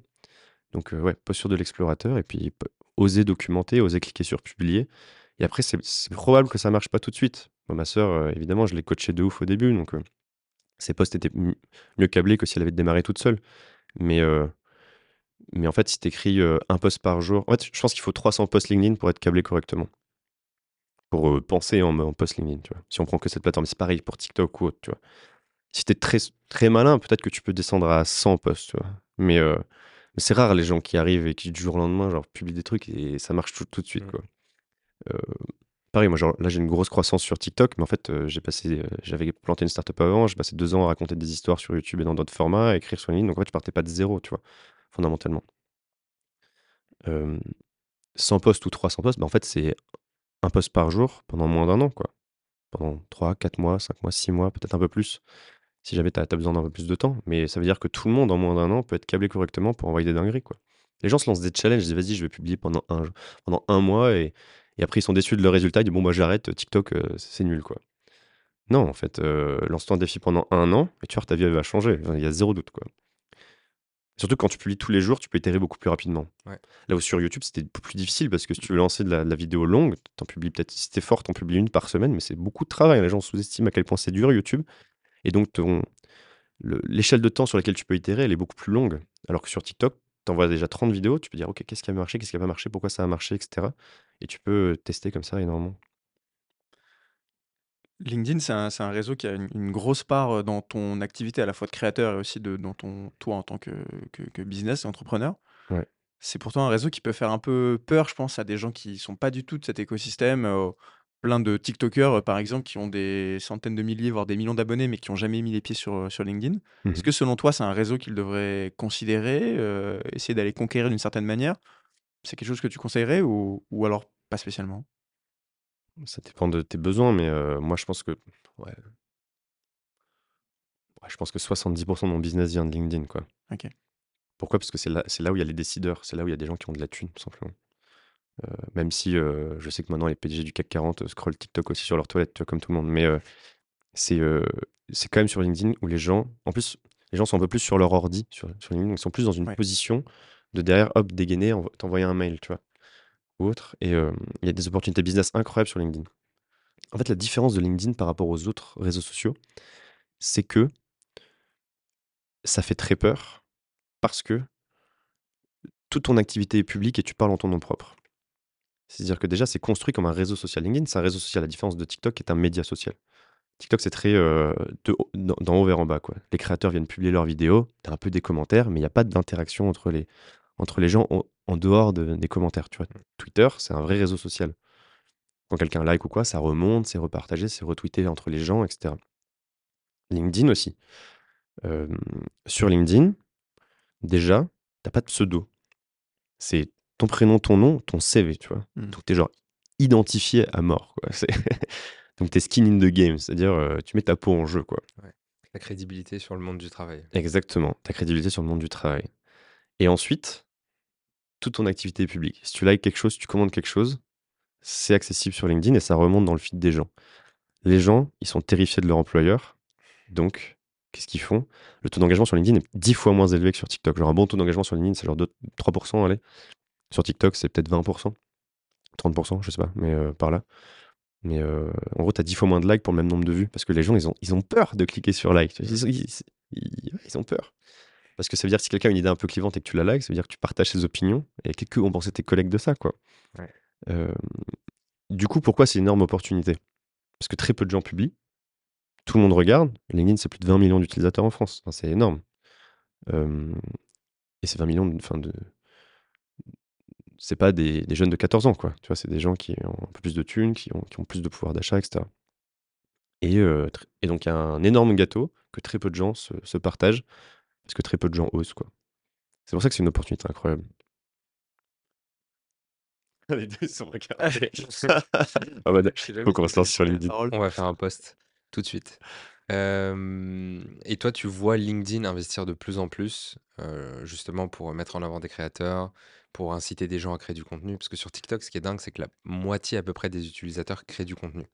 Et je pense que c'est la seule plateforme sur laquelle il y a autant de création de contenu. Ouais, il y a plus de Euh, concurrence, du coup. Exactement. Mais LinkedIn, ça doit être même pas 1%. Ouais. Twitter, c'est 1%. Est-ce que toi, tu vois LinkedIn investir de plus en plus Ouais, carrément. à la création? Déjà, ils ont créé des programmes, le programme LinkedIn for Creators, moi j'en fais partie, dans lequel, euh, j'ai accès à des fonctionnalités en avance, à leur ligne éditoriale, qu'est-ce qu'ils vont publier dans LinkedIn Actualité, etc. Euh, ils veulent. et c'est que des créateurs de, un peu de la nouvelle génération qui parlent d'autres sujets, etc. Moi, je, parle de voyage, tu vois, et on a une, thématique voyage, il y a Bruno Malter, il y a Mathilde Cosset, etc. Donc, euh, ils investissent vachement là-dedans. Et, même en interne, ils ont deux visions. Il y a genre l'ancien LinkedIn, tu vois, plus RH, etc., les jobs, etc le nouveau LinkedIn, qui se veut devenir un vrai réseau social à part entière sur lequel tu peux venir passer du temps, pas forcément pour trouver un job, quoi, genre pour apprendre des trucs, etc. Et là, ils sont vraiment dans une démarche de, on veut pousser ça, on veut que LinkedIn devienne sexy, on veut que ce soit plus le truc de costard cravate balai dans le cul et que on, on puisse aller sur LinkedIn et se faire kiffer, quoi. Euh, c'est pour ça qu'ils ont créé ces programmes-là, c'est pour ça que bah, ils nous soutiennent aussi en tant que créateurs maintenant. Et ils font plein de trucs. Tu vois, demain, j'ai une interview avec LinkedIn, on va faire des vidéos qu'on va publier sur Facebook pour aller gratter de l'audience à Facebook et, et euh, montrer que LinkedIn, c'est- cool. Quoi. Trop cool. Ouais. J'allais dire un truc, j'ai oublié. T'as oublié? Euh, Qu'est-ce que je voulais dire? Oui, tu parlais, tu disais LinkedIn, c'est 70% de, de ton business. Ouais. Euh, tu peux nous en dire plus? C'est quoi ton business En gros, comment, tu, comment un créateur comme Ulysse Lubin euh, Gagne sa vie aujourd'hui? J'ai pas peur de te demander puisque tu, tu documentes souvent, ouais, ouais. le sujet. Je vais m'écrire un article complet qui s'appelle Comment je gagne ma vie. Je Comment je gagne ma vie Ulysse. Il y a tout le modèle économique qui est, expliqué. Mais en gros, il repose sur 4 ou 5 piliers. Euh, je vais aller du moins au plus. Le moins, c'est l'affiliation sur mon blog. J'ai quelques liens affiliés qui m'emmènent un peu d'argent de temps en temps. L'affiliation, c'est, pour ceux qui ne savent pas, euh, sur une redirection de trafic, par exemple, quand je parle d'une marque ou autre. euh, parfois, si jamais les gens achètent quelque chose sur un produit que moi j'utilise et, je- je- dont j'en parle, eh ben, je peux récupérer une petite commission. Voilà, je le fais qu'avec des trucs que j'utilise, mais je le fais assez peu parce que j'ai pas envie de me faire chier sur la forme de mon contenu quoi. Voilà. Ensuite, il y a la publicité. Je suis dans le programme YouTube et TikTok, donc je touche un peu de pub là-dessus. C'est quelques centaines d'euros par mois pour l'instant, c'est pas énorme. Je pense que je pourrais aller plus haut là-dessus, mais, mais pareil, je mets très peu de monétisation sur mes vidéos YouTube. Enfin voilà, je m'en fous un peu parce que c'est marginal par rapport à d'autres trucs que je peux faire. Donc ça fait deux. Ensuite, il y a les sponsoring, les partenariats. Donc je fais parfois du one shot. D'ailleurs, sur LinkedIn, ça arrive de plus en plus. J'ai fait pas mal de posts sponsorisés. Euh, mais donc sur, euh, sur YouTube aussi, j'ai créé un sorte de pack média aussi où je propose aux entreprises de lisser les risques en disant bah, moi je suis présent sur toutes ces plateformes-là, LinkedIn, TikTok, YouTube, Insta, euh, la newsletter, le blog, etc. Et donc je leur vends un pack média où je les intègre à l'arc narratif d'un challenge et et on peut faire tout un truc ensemble et ça va être diffusé sur, je vais publier tant de contenu. C'est ça l'avantage d'avoir une une vision systémique de ton contenu, c'est que tu peux leur vendre tout ça, quoi. Tu «Regardez tout ce que je vais publier, vous allez être associé à ça» et en plus, ça lisse le risque parce que c'est peu probable qu'il y ait rien qui marche, quoi. Il y aura peut-être un truc qui va marcher, soit sur LinkedIn ou sur YouTube ou autre. donc ça, c'est, une grosse part de mes revenus quand même. Ensuite, j'ai les conférences et les interventions. Alors j'ai une conférence qui s'appelle «Dépasser vos barrières mentales» où j'arrive et je dis aux gens, enfin j'essaie de les motiver à ce qu'ils partent vivre leurs rêves, quoi et je raconte des anecdotes de voyage etc. Tu fais ça dans dans des boîtes Ouais, dans des boîtes ou dans des dans dans dans ouais, dans des sortes d'événements, tu vois? Les boîtes, elles ont pas peur que tout le monde se barre? les boîtes te payent pour que les gens se généralement généralement, c'est des comités de chefs d'entreprise. OK. OK. Mais mais j'en fais pas énormément parce que je suis pas souvent en France et du coup, je dis souvent non, quoi. Je dis: «Ah bah non, bah je je suis pas là». mais voilà et je fais aussi des interventions dans les entreprises où, bah pareil, il y a plein de boîtes qui se rendent compte que je publie beaucoup plus de contenu qu'eux. Mmh. Alors qu'ils ont levé des fonds, ils ont des équipes marketing, moi je suis tout seul. Et ils me disent What is the fuck Comment tu fais? et Donc moi j'arrive et je leur explique ce que je viens de vous raconter, ce que je leur fais payer très cher. Et voilà. Le podcast est gratuit au passage. Le podcast est gratuit. Profitez-en. Et, et, enfin, j'ai un produit que je vends sur mon site qui s'appelle l'atelier d'introspection. C'est très lié à mon histoire, ça. Donc c'est un programme de 40 jours pour trouver sa voie. C'est un peu comme une sorte de calendrier de l'avant où chaque jour tu ouvres un exercice et dedans tu as des ressources à explorer des citations à méditer et des, questions à te poser. Ça vient avec un petit carnet de l'introspection dans lequel tu peux rassembler toutes tes réflexions. Et chaque jour, il y a un thème différent. Et, euh, voilà, c'est un petit produit que je vends sur mon site qui marche plutôt bien. Tu vois, euh, par exemple. Et ça, c'est, j'en parle beaucoup sur LinkedIn parce que c'est un peu ma ligne édito sur LinkedIn de reprendre le contrôle de sa vie, etc. C'est ça que je suis un peu provocateur parfois. Et tu vois, genre là, en, août, je crois que j'en ai vendu une centaine. Tu vois, donc ça m'a fait peut-être ouais, 4500 euros de chiffre d'affaires déjà. Juste l'atelier d'introspection. Donc c'est cool et je suis super fier de gagner de l'argent comme ça. j'aime bien l'histoire de l'atelier parce que, mmh, je l'ai pas forcé. Tu sais, dans ma première startup, j'ai entrepris pour beaucoup de mauvaises raisons. Mmh, beaucoup de de motivation externe. Je voulais du statut, je voulais de l'argent, je voulais beaucoup d'employés, je voulais être stylé, tu vois? Je voulais être le CEO de cette boîte etc. et résultat, je me suis planté j'ai beaucoup forcé le business, j'ai essayé de vendre une vision, je me suis inventé une vie, en mode: «On va sauver le monde» avec, un produit B2C euh, nul, quoi. Mais euh, c'était euh, pour ouais, une mauvaise raison, quoi. Je forçais le business. ça, c'est tout l'inverse, quoi, l'histoire de l'atelier. Quand j'ai commencé, quand je me suis lancé ces 100 challenges à travers le monde, j'ai noté une phrase de Gary Vaynerchuk que j'aimais beaucoup, qui dit Comment tu gagnes ton argent, c'est plus important que combien? Et l'atelier d'introspection incarne cette phrase. Moi, j'ai fait énormément d'introspection, je me suis posé énormément de questions. Je suis allé hyper deep, jusqu'à remettre en question toutes mes relations etc. enfin tout quoi et et c'est comme ça que j'en suis arrivé à cette idée de: «OK, je suis pas à ma place à Paris, il faut que je me casse, il faut que je parte, vivre des aventures à travers le monde». Au début, je vous ai raconté tout à l'heure, mes potes, ils étaient en mode, incompréhension quoi. Petit à petit, ils ont vu que j'étais épanoui, que ça avait l'air d'aller pour moi, que je kiffais. Tout le monde était en lockdown, covid et moi j'étais en Tanzanie, Afrique du Sud à faire des dingueries quoi et ils ont commencé à m'écrire de manière un peu cachée parce qu'il fallait pas trop l'assumer pour les autres et ils me disaient: «Ouais Ulysse, qu'est-ce qui s'est passé dans ta tête? Comment t'as fait? pourquoi t'as vrillé autant?» et moi je disais: «Connais-tu le pouvoir de l'introspection?» et je leur faisais des exos. Je leur faisais à chacun un Google Doc personnalisé où je mettais les exos qui avaient le plus d'impact dans ma vie et sur mon drive à la fin, je pense au bout de quelques mois, j'avais genre une vingtaine de docs pour une vingtaine de potes. j'ai un passé de start quand je vois ça, ça clignote de partout qu'il y a un vrai besoin, tu vois?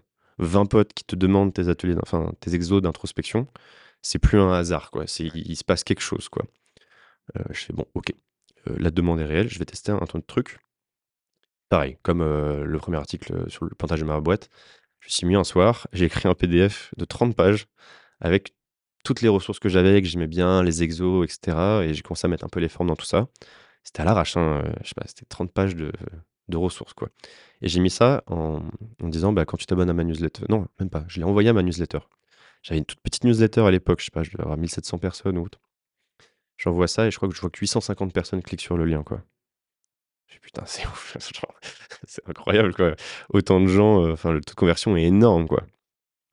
Et, euh, et petit à petit, je commence à recevoir des messages de gens, PDF moche, hein, truc nul, euh, dans la forme, mais dans le fond, qui me disent Heu, ton PDF, il est en train de changer ma vie, heu, je j'ai quitté mon job, je suis parti, heu, voyager. J'ai même eu un mec qui est allé en Amazonie se faire piquer par une formidable de fusil, alors comme moi. Je crois mais c'est vrai. Le spam. Mais Lui, il est je pas me dis: revieux, par contre. «Ouais, c'est ouf, quoi» et et ça, pareil, ça clignote de partout. Je me dis, heu, je reçois des c c'est c'est des signaux forts, tu vois? Quand tu reçois ce type de message, tu dis: «Ah oui, ça a un vrai impact dans la vie des gens» et heu et là, je me suis dit: «OK, c'est le moment de d'en faire un produit, d'en faire quelque chose, de de mettre les formes». Donc au début, j'ai testé. J'ai fait un petit Notion j'ai utilisé Notion pour faire une petite page. J'avais fait 33 niveaux pour apprendre à se connaître. Proposition de valeur nulle. Apprendre à se connaître, ça veut tout et rien dire. Il y a pas d'idée derrière. On sait pas ce que ça veut dire, quoi et même ça, je le lance. Sur ma petite newsletter, j'en vends une centaine, tu vois? Je fais: «Waouh, c'est pas possible». D'un coup, je fais de l'argent comme ça, heu, en vendant de l'introspection. Pareil, les messages commencent à arriver et cetera, donc je commence à itérer sur le truc, puis finalement je le passe sur Webflow, donc un autre outil, puis je commence à faire ça. Puis je le fais évoluer et puis c'est devenu ce programme de 40 jours pour trouver sa voie. En fait, apprendre à se connaître, c'est l'outil. Mmh. La finalité, c'est de savoir où est-ce que tu veux aller, qui est-ce que tu veux devenir et quelles sont les décisions qu'il va falloir que tu prennes pour, heu, incarner la personne que tu souhaites devenir. Et c'est pour ça que je suis fier. Comment est-ce que tu gagnes ton argent versus combien? Ouais. C'est que j'ai l'impression de faire quelque chose de vraiment utile et heu et qui suit mes idées, tu vois? Parce que moi, je crois fondamentalement en ça, à la vie intentionnelle, au fait de s'échapper de la rat race, heu heu, où, tu te lèves le matin, tu vas bosser parce qu'il faut que tu rembourses un prêt, que tu as acheté parce que tu as acheté une maison juste à côté de ton boulot, parce qu'il fallait que tu sois à côté et cetera et que tu tournes sans arrêt et tu as des rêves et tu peux pas aller les vivre parce que tu as trop de contraintes que tu t'es construit, quoi. Donc tu es pas du tout intentionnel dans ta vie. Donc heu, ouais, moi, je crois fondamentalement en ça. Libérez-vous de la rat race. Je trouve ça admirable parce qu'en fait, c'est peut-être aussi un peu ton background de start-upper, pour utiliser des mots anglais, mais tu as réussi à tu as vu l'opportunité, tu as réussi à capter les signaux et nous, on voit beaucoup de créateurs qui ont ces signaux, mais qui arrivent pas à les identifier et Mmh. qui se disent pas: «OK, il y a peut-être une opportunité, je peux en faire un business ou je peux en faire quelque chose de bien et en vivre» et du coup, tu vois beaucoup de de créateurs, notamment des tiktokers, qui a 1-2 millions d'abonnés, ils font peut-être, par exemple, de la magie ou tu vois, ils font, Mmh. Du dessin, mais ils arrivent pas à transformer ça en activité et ils arrivent pas à en vivre. Et moi, du coup, j'ai acheté ton atelier que j'ai trouvé très sympa, que j'ai pas terminé. Mais là, si tu devais nous partager un exercice de l'atelier qui, tu penses, a eu beaucoup d'impact sur toi, ce serait lequel? Probablement celui qui a eu le plus d'impact, c'était l'ikigai. Ouais. Je pense que c'est lui qui a eu le plus d'impact, ouais. Donc l'ikigai, en méthode japonaise, tu peux nous réexpliquer un petit peu ce que c'est? ouais, alors c'est vrai que c'est devenu un peu à la mode depuis, mais heu, l'ikigai, c'est une sorte de une sorte de rosace. En fait, tu as 4 cercles, donc il y a, heu, ce que tu aimes faire, ce pourquoi tu es doué, ce pourquoi tu es payé et ce dont le monde a besoin. Donc tu vas prendre individuellement chacun de ces cercles et tu vas dire: «OK, heu, ce pourquoi je suis doué, qu'est-ce que je sais faire?» par exemple, je sais pas moi, je je suis bon pour écrire des posts LinkedIn. Voilà, je suis bon pour, heu, je sais pas, je je cours vite, je je ce pourquoi tu es doué. Pourquoi je suis payé aujourd'hui? Bah, ouais, je gagne de l'argent comme ça, comme ça, comme ça. D'après moi, selon mes valeurs, bah, la terre, elle a besoin, je sais pas, de plus de responsabilisation, par exemple, prendre plus de risques, heu, je sais pas moi, d'avoir une meilleure responsabilité écologique, ce genre de choses. Ce que j'aime faire, je kiffe le surf, je kiffe OK et ensuite tu les recoupes 2 par 2. Ce dont pourquoi tu es doué et ce pour, heu, Mmh ce dont le monde a besoin et cetera. Donc 2 par 2, puis 3 par 3 et à la fin, tu ce qui est au centre, c'est ton ikigai. Ikigai, ça veut dire c'est un mot japonais qui veut dire entre le la raison d'être et heu, la joie de vivre, on va dire et dans la culture d'Okinawa, c'est une île, enfin c'est une préfecture, mais la grande île, heu, s'appelle Okinawa, heu, au Japon, c'est, heu, perçu comme étant la raison pour se lever le matin. L'autre mot, l'autre nom, d'Okinawa, enfin de l'île d'Okinawa, c'est l'île de la longévité. Pourquoi? Parce que les gens alors je ne sais pas dans quelle mesure c'est vrai, est-ce que les gens sont vivent vraiment vieux là-bas? Mais, moi ce qui me paraît logique, c'est que quand tu trouves ton ikigai, tu es aligné. Du coup, tu stresses moins, du coup, tu vis plus longtemps, tout simplement. C'est, heu, c'est pas le stress qui est mauvais, c'est l'anxiété qui est mauvaise. Mais, gros, quand tu stresses sur une longue période, hem, tu vois, si tu définis le stress, enfin, si je prends une ficelle et que je tire de chaque côté, je vais créer un stress. Pourquoi? Parce que ça veut aller à droite, ça veut aller à gauche, stress. Mentalement, c'est Naval qui explique ça. Mentalement, un stress, c'est quand tu veux 2 choses à la c'est quand tu es pas capable de décider de ce qui est important. Tu veux 2 choses qui sont incompatibles à la fois. Je veux travailler, je dois travailler, je veux me reposer, je veux jouer aux jeux vidéo. Il va falloir que je fasse un choix, stress, comment tu fais du coup pour, s'affranchir de cette anxiété au quotidien? C'est en n'ayant plus envie d'aller à un autre endroit. C'est-à-dire être à un endroit et te dire: «Je suis là où je dois être», tu vois? «Je suis bien, je suis paisible, j'ai pas envie d'aller ailleurs». Donc soit tu abandonnes des choses, tu dis en fait: «OK, bah, j'abandonne cette idée de travailler ou de me reposer». Soit, tu arrives à être tellement aligné que les 2 trucs, heu, font que ça fonctionne ensemble, tu vois? Heu et donc quand tu es aligné, tu es beaucoup plus paisible au quotidien. Quand tu es beaucoup plus paisible, bah, tu as beaucoup moins d'anxiété, tu vis plus longtemps, tu es plus heureux, quoi. C'est, heu et si tu peux même pousser ça, Naval pousse et amène, cette phrase que je je crois que c'est l'une de mes phrases préférées. Je trouve que c'est elle est trop belle. Tu sais laquelle je veux dire? Non? Je te vois sourire. Si, de Mais heu, «Peace is happiness at rest and happiness is peace in motion». Ce que ça veut dire, c'est qu'un homme, dans les mots de Naval, qui est paisible, qui se met à faire quelque chose qu'il aime, va être heureux et un homme qui est heureux, qui s'assied là, sans rien faire, sera paisible. Moi, je crois beaucoup en ça, surtout que c'est très difficile de se dire, «Je me lève un ma un matin et je vais être plus heureux», tu vois? C'est dur. C'est comme le sport, en fait, c'est un choix que tu dois faire au quotidien et sur le long terme, tu regardes en arrière, tu dis: «Putain, là, je suis plus heureux qu'avant, quoi. Mais j'ai fait beaucoup d'efforts pour ça». C'est un un choix au quotidien. C'est comme l'amour, tu vois? Tu le décides et tous les jours, tu l'incarnes. Heu, mais c'est quand tu regardes plus tard les écarts, tu te regardes dans la glace, tu fais: «Oh putain, j'ai pris des muscles. Waouh! Je suis amoureux. Waouh! Je suis plus heureux». C'est difficile. Par contre, au quotidien, tu peux te dire: «Comment est-ce que je vais rendre cette journée plus paisible?» Ça, c'est possible. Heu, je sais pas, tu peux enlever ton réveil, tu peux sortir des gens toxiques de ta vie, tu peux quitter un job dans lequel tu te sens pas bien, tu peux méditer 30 minutes, tu peux faire des choses pour être plus plus paisible au quotidien, et tu un concept qui s'appelle l'adaptation hédonique. Pour faire simple, c'est que ton niveau de bonheur reviendra toujours à un niveau relativement stable en dépit des événements positifs ou négatifs dans ta vie. Heu, tu as un accident grave ou tu gagnes au loto, 3 mois plus tard, tu es revenu à un niveau de bonheur assez stable. Il y a une vidéo de Cyrus North incroyable, dire, ouais, elle est très bien. ouais, où il va, alors je sais plus le Syrie, en crois, Syrie, je crois, ouais. Il va dans des camps interviewer des gens qui qui ont vécu des choses horribles, vraiment horribles et enfin, ouais, ça finit en pleurs dans les interviews, tu vois? Et après il leur dit: «C'est c'est sur 10, tu es heureux à combien?» les gens répondent genre, je sais pas, 5-6 et après il va sur la côte là aux États-Unis où les gens ils vivent la la best life, tu vois? «Tu es heureux à combien?» les gens disent, heu: «7», tu vois? Ou 8 max. Et c'est ça en fait, c'est qu'en fait tu t'adaptes à ton environnement et ton niveau de bonheur reste relativement stable. La question c'est donc, heu, c'est pas parce que tu gagnes un trophée que tu vas être plus heureux en fait. Tu vas être plus heureux sur le moment et après tu vas revenir. En fait, c'est une sorte tu as une ligne de référence et ça oscille comme ça autour de cette ligne de référence. La grande question c'est comment tu augmentes cette ligne de référence? Et moi je crois fondamentalement que c'est en devenant plus paisible.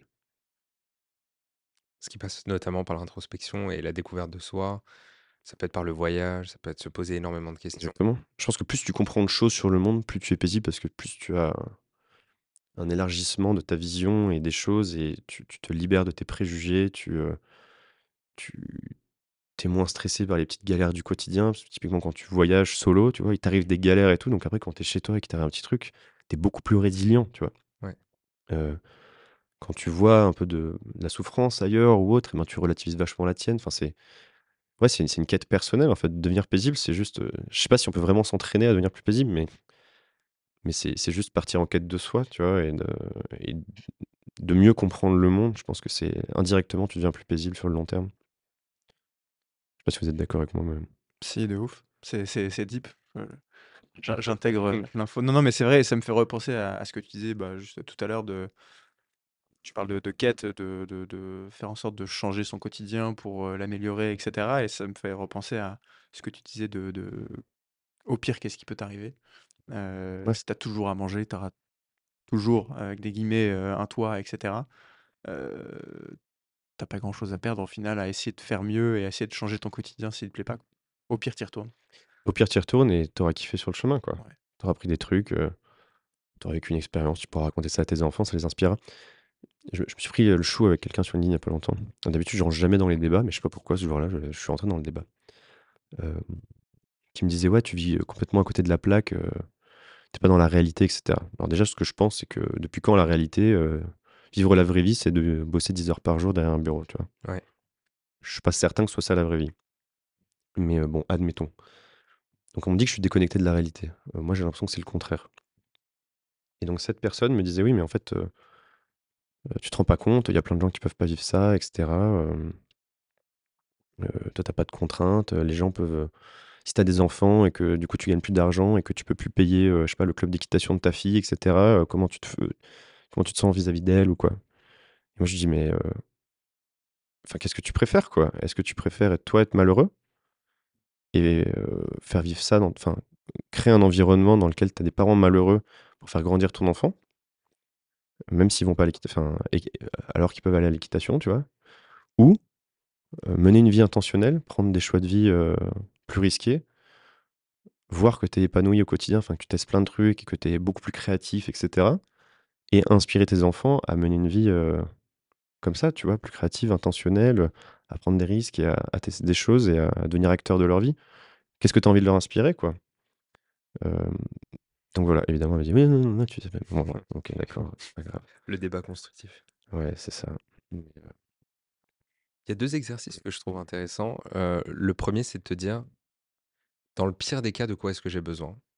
Tu Mm. vois? Est-ce que c'est euh, 1000 euros pour pouvoir vivre, me nourrir, nourrir mon enfant et l'emmener à l'école, tu vois? Ouais. Et comme ça, tu arrives à mettre vraiment un, un chiffre, mais aussi tu arrives à définir le pire des scénarios. Mm. Avoir conscience de, de ce cas-là, je pense que moi, ça a été très libérateur quand j'ai quitté mon job, tu vois, pour, euh, pour me lancer. Je me suis dit, OK, dans le pire des cas, c'est ce qu'on disait un peu euh, sur toi quand tu rentres chez tes parents, mais tu vois, de où est-ce que je mets le, le seuil? Ça, c'était très intéressant. Et euh, j'ai oublié le deuxième truc que je voulais dire. Je repensais à Tim Ferriss et Oussama Hamar qui font un exercice. euh, Ouais, en fait, ce qu'ils font, c'est qu'ils te proposent de te mettre dans l'embarras. Euh, typiquement, euh, ce que dit Tim Ferriss, c'est que tu mets-toi dans des situations assez étranges et surtout, tu es un peu sur la bordure de ta zone de confort, tu vois? Ouais. Dans le sens où lui, par exemple, il va s'allonger dans la rue, comme ça, tout droit, habillé. euh, Il s'allonge dans la rue et il se dit, voilà, juste, je me, je m'affranchis du regard des autres. Mm. Et j'essaie de passer outre. Et Oussama Hamar, il avait fait le même exercice. Je crois Ouais, il est allé vivre dans la rue. euh, Ouais, exactement. Et euh, je pense en complément de ton atelier, enfin toi, l'atelier d'introspection, il m'a aidé, tu vois, à me poser des questions. Il arrivait un moment aussi qui était stratégique Mm. quand je quittais mon job et qu'on lançait avec Max euh, le projet. Et c'est aussi ce type de questions qui m'ont aidé. Mais il y a un autre truc que j'ai trouvé très cool. euh, je change un peu de sujet, mais c'est le cercle. Alors je sais plus comment t'appelles ça exactement, mais le cercle des amis proches, La cartographie du cercle proche. la cartographie du, du cercle proche. Est-ce que tu peux nous en dire un peu plus? Et Ouais. aussi de l'importance de s'entourer. Complètement. Moi, ça a été un- une grosse, grosse intention sur l'année 2021. C'était de me créer une tribu. Mon intention sur la l'année 2022, c'est de la consolider. Mon intention sur la- sur la- l'année prochaine sera de l'installer quelque part. Euh, ça, c'est un exercice que je tiens de mon ami Manon Tournant, qui est euh, coach en gestion des émotions, qui a un super podcast qui s'appelle L'ascenseur émotionnel, Coucou Manon. où elle m'a cuisiné. euh, elle arrive, elle te dit euh, Quelle est ta plus grande peur euh, Pareil, c'est quand la dernière fois que tu as pleuré Enfin, voilà, quoi. C'est c'est ouf, j'adore son podcast. Et, euh, et donc, euh, l'idée est simple. euh, alors, au début, là, c'est marrant, la première fois que j'en ai parlé à un pote, il m'a dit Mais t'es horrible, tu mets tes potes dans des cases, tu vois. Je dis Non, en fait, moi, ça m'aide à être un meilleur ami, euh, cet exercice. Ce que c'est, c'est tu vas faire quatre colonnes, quatre, euh, euh, types euh, d'intentions différentes. La première, c'est ta sécurité. Qui sont les amis qui sont tes sécurités? Qu'est-ce que ça veut dire une sécurité? Ça veut dire, t'es en fin fond de la Tanzanie, t'as une galère, qui t'appelle, tu vois? Qui va venir te chercher, vraiment? Ça, ce sont tes sécurités. Moi, la plupart de mes sécurités sont des gens que je connais depuis plus de 10 ans, c'est ma mère, c'est ma sœur. Ensuite, tu as deux catégories, sont euh, l'énergie, les gens qui te stimulent, et la paix intérieure, les gens qui t'apaisent. Ça, c'est fondamental. c'est- Ce sont les deux catégories de gens avec qui tu as envie de passer du temps maintenant. Euh, et ensuite, tu as l'attachement. L'attachement sont de bonnes personnes avec de bonnes intentions. Tu as vécu des choses dans le passé, c'est cool, mais t'as pas te stimulent plus forcément aujourd'hui ou elles t'apportent pas une forme de paix intérieure. D'ailleurs, Manon dit euh, La paix intérieure est le nouveau succès. J'adore cette phrase. Ça ferait un super titre de livre. Manon, écris un livre et appelle-le comme ça. Mm. Euh, donc maintenant, tu classes un petit peu tes amis. Alors, ils peuvent être sur plusieurs euh, intentions, tu vois. Et tu vas dire, en fait, est-ce que cette personne me stimule? Oui, non. Est-ce que cette personne m'apporte une forme de paix intérieure? Moi, j'ai des potes. euh, la plupart de mes amis d'école d'ingénieur sont quand même dans l'attachement, tu vois. Parce que j'ai moins de choses à partager avec eux. Je suis très heureux de les voir de temps en temps. Je partirai peut-être pas un mois en vacances avec eux. Là, tu vois, je vais. euh, euh, souvent, je, loue des grandes maisons, j'invite des amis, euh, mais qui sont plutôt des créateurs et des entrepreneurs qui me stimulent ou qui m'apportent une forme de paix. J'en ai, dans le lot qui, sont quand même dans la paix intérieure. Pourquoi? Parce que quand ils sont dans la pièce, je me sens bien. je sais que je peux parler de tout avec eux et donc ils m'amènent une forme de sérénité, tu vois? Ensuite les gens qui te stimulent, ben, je sais pas, 90% des gens qui sont dans cette catégorie sont des gens que j'ai rencontrés dans les 2 dernières années. Et ce sont les gens à qui je propose: «Viens, on va se faire une maison, on va passer un mois ensemble», quoi. Donc fondamentalement, ça permet de réorienter tes intentions. Te dire: «OK, je vais me construire un cercle proche là, en ce moment» et tu peux itérer aussi dessus avec les gens qui me stimulent, les gens qui m'apportent de la paix. Je vais prendre des nouvelles, plus souvent, de mes attachements et je vais resserrer là-dessus et je vais sortir, les autres, quoi. Parce qu'en fait, heu, less is more, quoi. C'est le le minimalisme, c'est de te dire, qu'est-ce qui est vraiment important dans ta vie? Est-ce que est-ce que tu peux vraiment avoir 1000 relations de qualité avec des gens sur non, ça c'est que que sur Facebook, c'est pas vrai. Donc heu, moi j'ai resserré comme ça mon cercle proche et je me suis créé une tribu. Alors, sujet de la tribu. Hem, si j'ai le droit de digresser sur le sujet de la tribu. Ouais, ouais. Fais-toi plaisir. Mais heu, la peur principale qui empêche les gens de se lancer, sur les réseaux sociaux notamment, c'est le jugement des autres. Les gens s'inventent énormément d'excuses, du type: «J'ai peur de manquer d'argent». C'est faux. Tu as pas peur de manquer d'argent, tu as peur de perdre ton statut, tu as peur de paraître pauvre, tu vois? On a tous été étudiants en galère à manger des pâtes, tu vois? J'ai peur de manquer de compétences. C'est faux. Tu as peur d'être ridicule quand tu es sur sur scène ou sur LinkedIn. J'ai peur de l'échec. C'est faux. Tu as peur de te planter et d'avoir l'air d'un con devant tous tes potes, quoi. Non, ta peur, heu, fondamentale, c'est le jugement des autres. Maintenant, pourquoi est-ce qu'on a aussi peur du jugement? Enfin, pourquoi c'est aussi important? Parce qu'en fait, la seule vraie peur, la seule méta-peur qui existe, c'est la peur de la mort. C'est ça dont on a peur tous. On se chie tous dessus, heu, s tu pas peur du vide, tu as peur de tomber, tu as peur de mourir, tu vois? Ça, c'est dans le livre de Sapiens, heu, de Yuval Noah Harari. Il explique que, heu les sapiens ont plus ou moins dominé le monde parce qu'ils étaient capables de se rassembler en tribus et donc de développer plein de choses et la survie dépendait du fait d'être dans une tribu. Tu naissais à un endroit, tu appartenais à une tribu et tu pouvais pas changer de tribu. Si tu cassais les couilles à tout le monde, on te virait de la tribu, tu te retrouvais dans, la nature et tu mourrais. Heu, si tu prends un chimpanzé et un sapiens, tu les mets dans la forêt moi je parie sur le chimpanzé. Sauf si le sapiens, c'est Mike Horn. Mais, Et il mange le chimpanzé. et il mange le chimpanzé. Mais, ouais, on est nuls pour survivre, en fait. C'est pour ça qu'on a on fait autant attention à l'image que l'on renvoie. On veut être accepté par la tribu. Ouais. Voilà. La différence aujourd'hui, c'est que le paradigme a changé. Tu peux descendre en bas de ton immeuble, il y a un supermarché, tu vas acheter à manger. Quoi qu'il arrive, on peut pas s'affranchir du du jugement des autres. C'est trop profondément codé dans qui nous sommes. Par contre, aujourd'hui, on peut choisir les gens que l'on cherche à impressionner. On peut choisir sa tribu.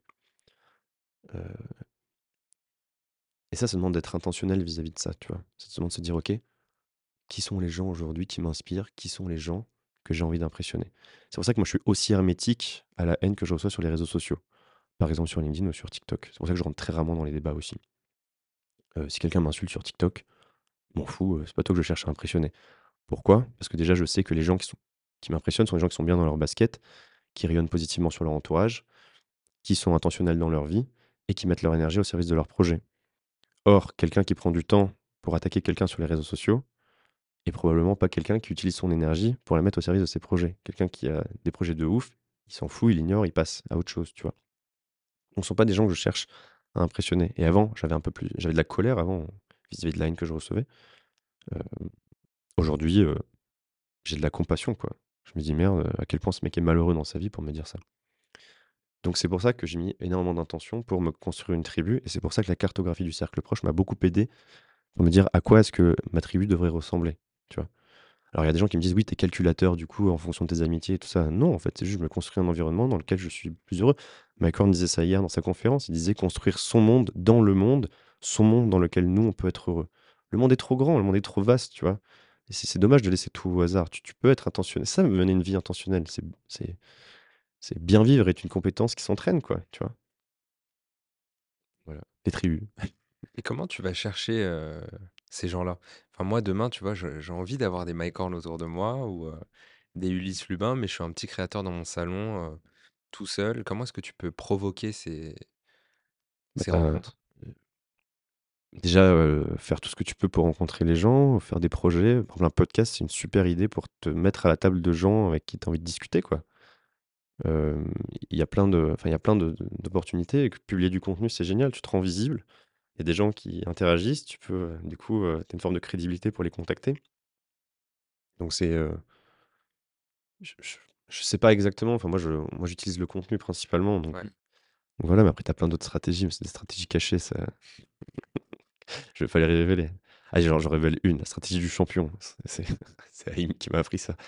Mon pote hypnotiseur. C'est euh, un gros quelqu'un que- qui t'inspire beaucoup. Tu vas viser celui qui est un peu à côté, qui est le pote, mais pas connu du mec. Tu vois, tu vas devenir pote avec lui, tu vas inviter à une soirée, etc. Et derrière, euh, tu sais que tu vas pouvoir accéder d'une manière ou d'une autre à l'autre personne. Mais euh, ça, c'est quand même très stratégique, très calculateur. Moi, j'utilise pas trop ça. Ouais. Moi, je sais que je publie du contenu et puis je finis par a- attirer les gens qui me ressemblent. Quoi. Du coup, euh, de ce que j'ai compris, maintenant, tu as, une tribu, tu as un groupe de potes, en gros, euh, de Ouais. gens euh, comme toi, au sens où c'est aussi des créateurs, entrepreneurs, euh, qui euh, publient sur LinkedIn, sur TikTok, sur tout ça. En quoi ça... Donc ça, on, on a compris du coup que ça, ça, ça t'aidait dans ta vie vraiment à titre perso. Et en quoi aussi c'est un, c'est un avantage dans ta vie professionnelle de créateur? Est-ce que tu apprends de ces gens-là au quotidien? Est-ce que tu peux nous, nous, nous parler un peu de ça? Ouais, bah déjà, ils te soutiennent, tu as du feedback euh, hyper intéressant. Euh, par exemple, quand tu te lances sur LinkedIn, tu as une petite tribu, bah pareil, les gens peuvent te donner de la force, liker tes posts, etc. Donc ça te donne plus de, de visibilité. Euh, et puis c'est surtout un gros soutien émotionnel, quoi. Vu que ce sont les gens, enfin, C'est les gens qui ont envie- d'impressionner aussi ouais, c'est ça, leur regard compte pour moi. Donc, euh, et je sais qu'ils ont vécu aussi les choses, la même chose que moi. Je sais que, tu vois, bah, mon pote Thibault Louis a reçu de la haine aussi, a déjà fait cancel, etc. Donc, ce sont des sujets sur les, enfin, on peut en parler, quoi. Hmm. Alors que mes potes ingés, non. Donc, ils peuvent pas comprendre. Euh, Donc ouais, c'est un, un gros soutien émotionnel. Typiquement avec Manon, on parle de plein de sujets comme ça, euh, on parlait de nos relations. Enfin, on a, c'est incroyable le, le niveau de profondeur de, de- de conversation que je peux avoir avec Manon ou Elliot Meunier, par exemple, avec qui je suis parti une semaine dans le Sahara. Je veux dire, ça, ça t'amène dans des conversations profondes quand tu marches 5 heures par jour ou 6 heures par jour dans les dunes. Hmm. Et, euh, et ouais, c'est, c'est un, un gros, gros soutien émotionnel. Ouais. Potentiellement, ça peut même alimenter aussi dans ton contenu, ces, ces conversations hyper profondes. t'as avec, Complètement, euh, ouais. Ouais, ouais, carrément. ouais, Ça, ça alimente le contenu. C'est, hyper positif. J'ai, aucun da- downside, là, je je sais pas comment on dit en français. J'ai aucun euh, hmm, inconvénient. inconvénient, ouais, ça, à, à ma nouvelle tribu. Enfin, c'est, Ouais. ouf ce que ça m'apporte au quotidien. Et c'est pour ça que je mets autant de, d'énergie et d'efforts à, à l'entretenir, à la consolider et, et plus tard à l'installer, quoi. Ouais.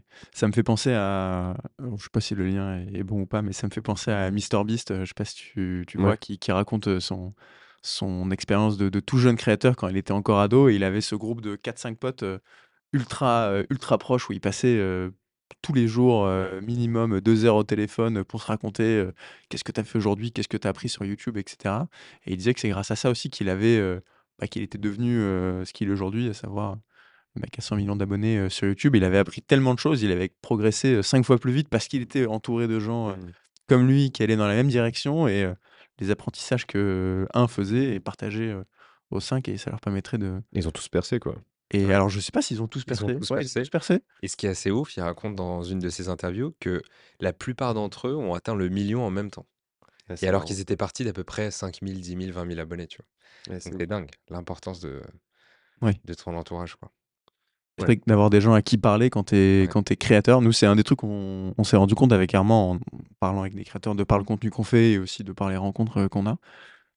Créateur, c'est un métier où tu es ultra euh, exposé, tu as des millions de, pas, milliers ou millions de, de vues, de likes, de commentaires, etc.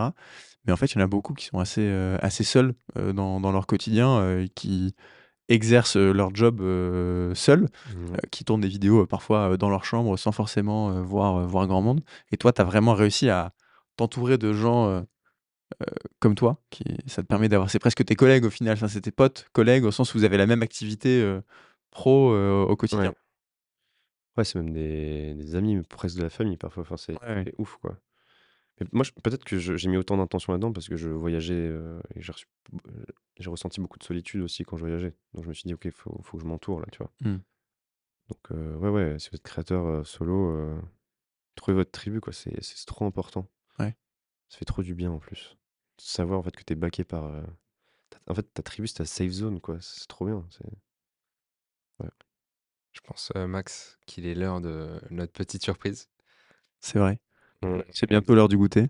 ouais, on a prévu un petit truc, Ulysse. Alors, euh, c'est fait maison, donc Oh. heureusement qu'on voit pas en podcast, parce que c'est un peu éclaté au sol. Mais euh, on a fait des fortune cookies. Trop bien. Donc, euh, dedans, il y a des petites questions. Je vais te laisser en choisir une ou deux si tu veux. Et puis, euh, tu peux essayer de les manger. mais Vas-y. mange-les après, comme ça, s'il y a intoxication alimentaire, Enfin, après le podcast. Et voilà, on t'invite à répondre cool. aux questions. Sais que c'est mon défaut préféré, c'est ma gourmandise. Aïe. Retire vite la boîte alors. Trop bien. Ah, du coup, regarde. Bim. Du coup, là, il y a des petites questions. Du coup, faut que je les mange après, c'est ça? Attends, j'en j'en prends un peu quand même. Vas-y, goûte un peu. Fais-toi plaisir. Mais j'enlèverai la boîte du champ. euh, pour Big ce up, soit plus à, big up à Armand. euh. Gardons la boîte. Donc, Big up à Armand qui a fait ses, ses beaux cookies, euh, c'est quoi, euh, hier soir, c'est ça? Hier Tard, soir, tard dans la nuit? ouais. ouais, c'est trop bien. Je suis un gros gourmand. On a mangé ensemble juste avant. Ils ont vu que j'avais pris deux parts de gâteau au dessert. Mhm. Est-ce que j'ai déjà eu envie de tout arrêter? Je- En fait, j'ai une, forme de crise existentielle tous les 10 challenges. Et pour longtemps, j'ai eu ma crise de la quarantaine, du coup.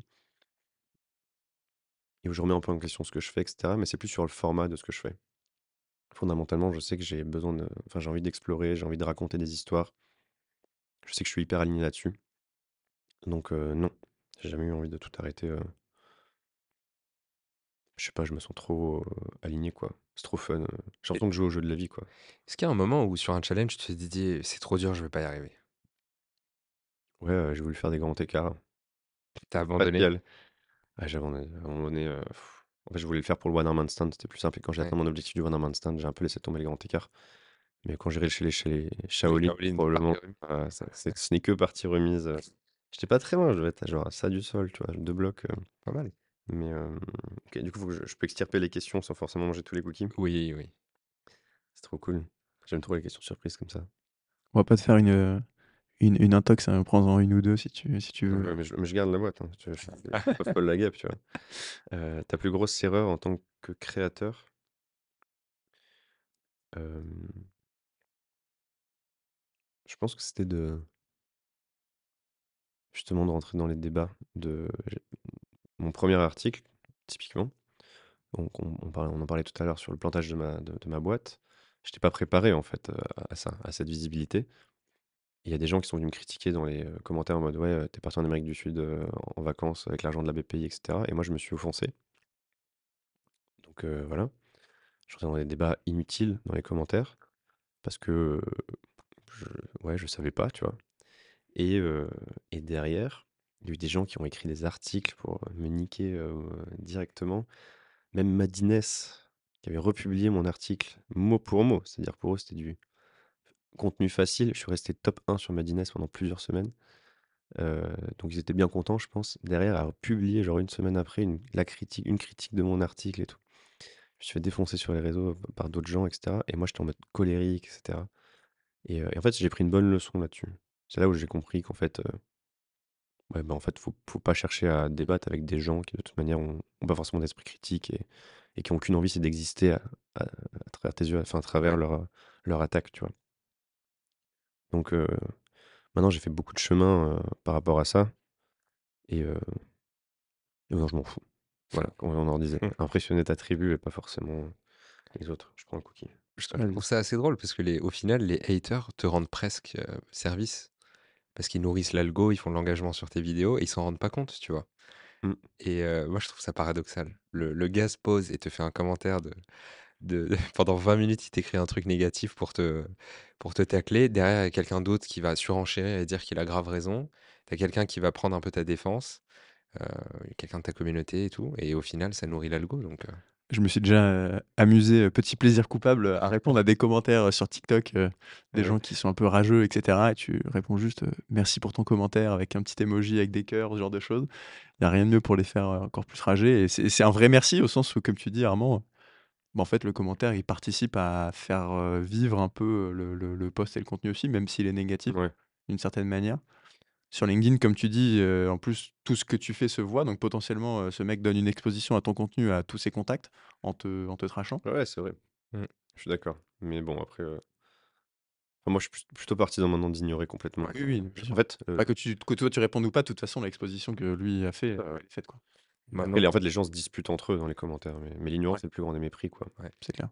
Et maintenant que tu lâches, Max, un aveu, je vais en faire un aussi. En gros, sur une j'avais fait une vidéo sur, la K-pop et j'ai eu, heu, j'avais un peu sous-estimé, heu, toute la force de la communauté de la c'est la BTS Army et tout. La BTS Army. La BTS Army. Oh, ça, c'est une technique qu'on gardera pour, heu, un autre épisode ou une vidéo. Mmh. Une très bonne technique. OK. J'ai une anecdote après là-dessus. C'est vrai? Vas-y. L'oublie pas, hein, tu l'oublies pas. Ouais, donc il y a quelqu'un qui re reprend ma mon TikTok en duo et qui dit: «Mais ce mec, il a rien compris et tout», il me tacle et je vais je vais voir et il était assez agressif, tu vois? Et donc je vais sur sa vidéo, parce que je tombe un peu par hasard dessus et je lui réponds, je lui dis, «Merci pour ta vidéo», et je rigole, tu vois? Je fais une petite blague, je dis: «Bah, quand même là, tu t'es pas la enfin, tu t'es pas retenu, tu m'as bien attaqué et tout, mais c'est pas grave, c'est bon enfant», et au final, ils m'ont il m'a répondu, la communauté du mec m'a répondu et ils étaient ils étaient presque désolés, tu vois, de m'avoir, Mmh.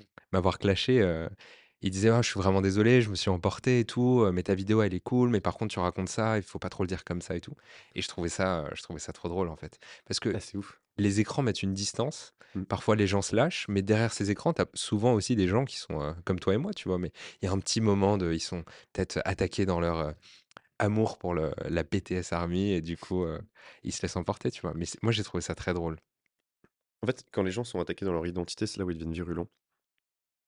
Moi, je vois beaucoup sur LinkedIn, la plupart des gens se définissent par leur fonction, par exemple. Ouais. Genre, je suis, heu, infirmier, avocate, heu, je sais pas et donc, par exemple, quand moi je je dis, heu, bah, quand j'étais dans le salariat, j'étais malheureux, les gens considèrent que j'attaque leur identité Mmh.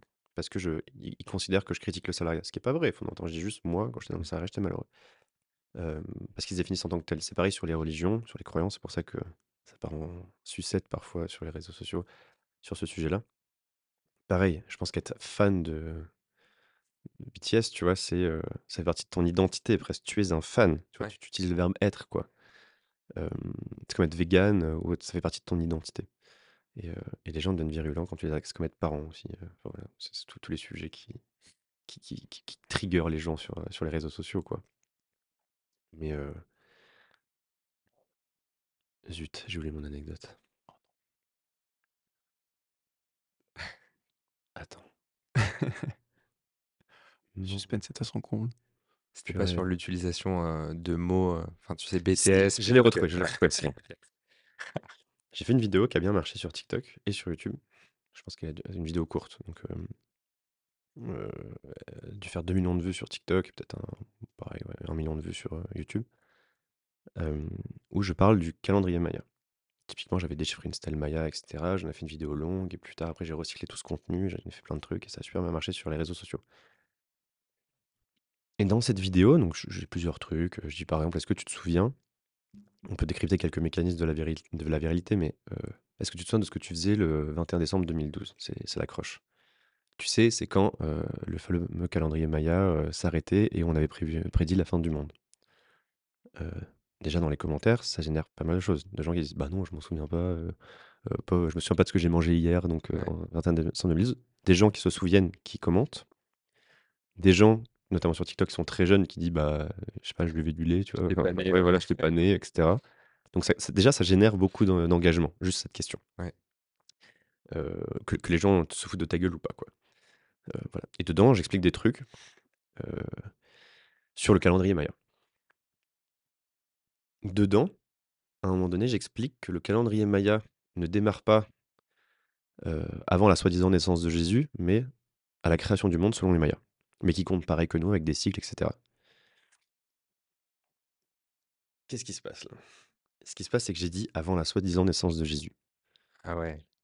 Donc, dans les commentaires, tu as des gens qui s'offusquent que je remette en cause l'existence de Jésus, qui dit: «Comment ça, la soi-disant existence de Jésus? Ça a été prouvé historiquement» et cetera.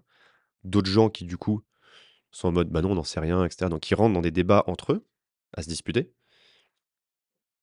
d'autres gens qui vont dire non, en fait, c'est pas ça qui- ce qu'il dit. Ce qu'il dit, c'est qu'on sait pas s'il est né pile poil à cette date-là. En fait, il y a d'autres gens qui disent en fait, Jésus, il est peut-être né en moins 7 ou autre, Mm. mais ils ont choisi cette date, ça arrange tout le monde, etc.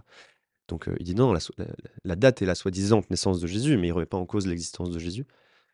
Et d'autres gens qui vont dire oui, mais de toute façon, Jésus, il existe pas aussi. Et donc, en fait, ça, ce- ce- juste parce que j'ai dit ça, Ça ça a généré énormément de- d'engagement sur la vidéo, tu vois.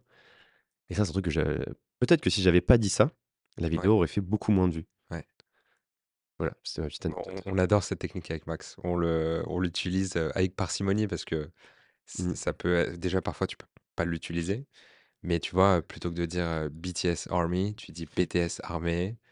Et là, c'est bon. Ça, moi, je pensais pas que ça allait déclencher une Pour le foudre nombre de commentaires que t'as eu en mode Ah, il a dit BTS Ouais, incroyable. Et tu vois, euh, parfois aussi, typiquement, on a fait une vidéo sur euh, Gangnam Style Ok. et on a dit qu'il était complètement euh, dead et que c'était silence radio.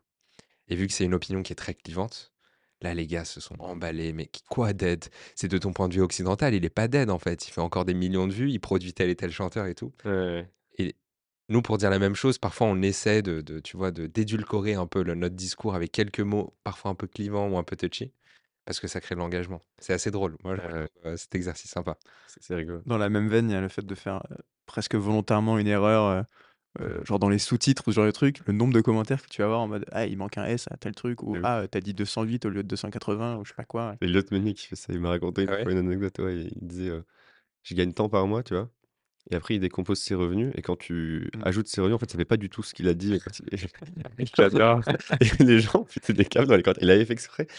Et euh, en vrai, ça me faisait rire. Quoi. C'est trop drôle. Et, ça, super... et c'est la, la vidéo a explosé. quoi. C'est rigolo. Trop marrant. Ouais, parce que les gars la regardent une deuxième fois pour être sûr. Ouais, Ils mettent pause, ils il commentent. calcule. Ouais, Il va se ouais c'est dingue. prendre sur ta, sur ta vidéo. Ouais. Ouais, c'est rigolo. Les, les mécanismes de la viralité, c'est un, un grand sujet après. euh. Moi, je les maîtrise pas du tout. Est-ce que Ulysse, t'as une histoire à nous raconter? Une histoire de voyage, un événement peut-être qui t'a marqué, une anecdote, une rencontre? Putain, mais ouais, T'en as, t'en as mille en stock, j'ai mais, plein d'histoires de voyage. mais une que t'as jamais racontée peut-être? Ah, du coup, je vais pas te raconter mon anecdote de voyage préférée. Ah, bah, tu nous la racontes après. Ouais. C'est celle où je me suis battu avec un chef de tribu kirghize. dans- Mais ça, on, on va envoyer les gens à regarder ta vidéo. Mais je viens de la publier il y a pas Ouais. longtemps, ouais. Histoire que j'ai pas racontée au voyage. Ah, j'ai ouais, enfin, j'en ai plein, mais en fait, il y en a une que j'ai pas encore racontée parce que la vidéo est pas encore sortie. Est-ce que je vais te raconter Allez Il y a pas longtemps, j'ai traversé l'Europe en train en solo. Ouais. Mais Et, t'as euh, pas mal documenté le truc sur LinkedIn notamment, ou Ouais, Insta, je je sais suis plus. documenté sur LinkedIn, Ouais, aussi sur Insta, etc. Mais là, on va sortir un film, tu vois, de, je sais pas, 40 minutes sur Ok. YouTube, avec Trop plein bien. de trucs, avec plein d'images. Et j'étais dans mon délire, je pars en mode one life, et l'intention, c'était de parler à un maximum de gens. Donc j'ai peut-être parlé à 300 personnes pendant un mois, tu vois. Euh, 300 inconnus. Et à un moment donné, j'arrive en Slovaquie. Ouais, c'est ça. C'était à Bratislava. Et, et je suis dans un bar, et je rencontre une fille. Et déjà, bon, je prends une pinte, mais là-bas, une pinte, c'est genre à 12 degrés, tu vois. Euh, les draft beer, à la fin, tu vois, les bières pression, ils t'envoient un truc, mais une charge, quoi. Bon, je prends une pinte. Et euh, on discute, on s'entend bien, etc. Et à un moment, la fille me dit euh, J'ai envie de nager. Moi, je dis euh, T'as envie de nager, ok, mais. Enfin, je sais pas, il y a des piscines à Bratislava. T'as une piscine, toi? Elle dit Non, je pas de piscine, mais mais il y a un lac, si tu veux, on peut y aller. Je dis Ok, why not? Allons au lac, quoi. On arrive au lac. Donc, le lac était fermé, il y avait les, les grilles, etc.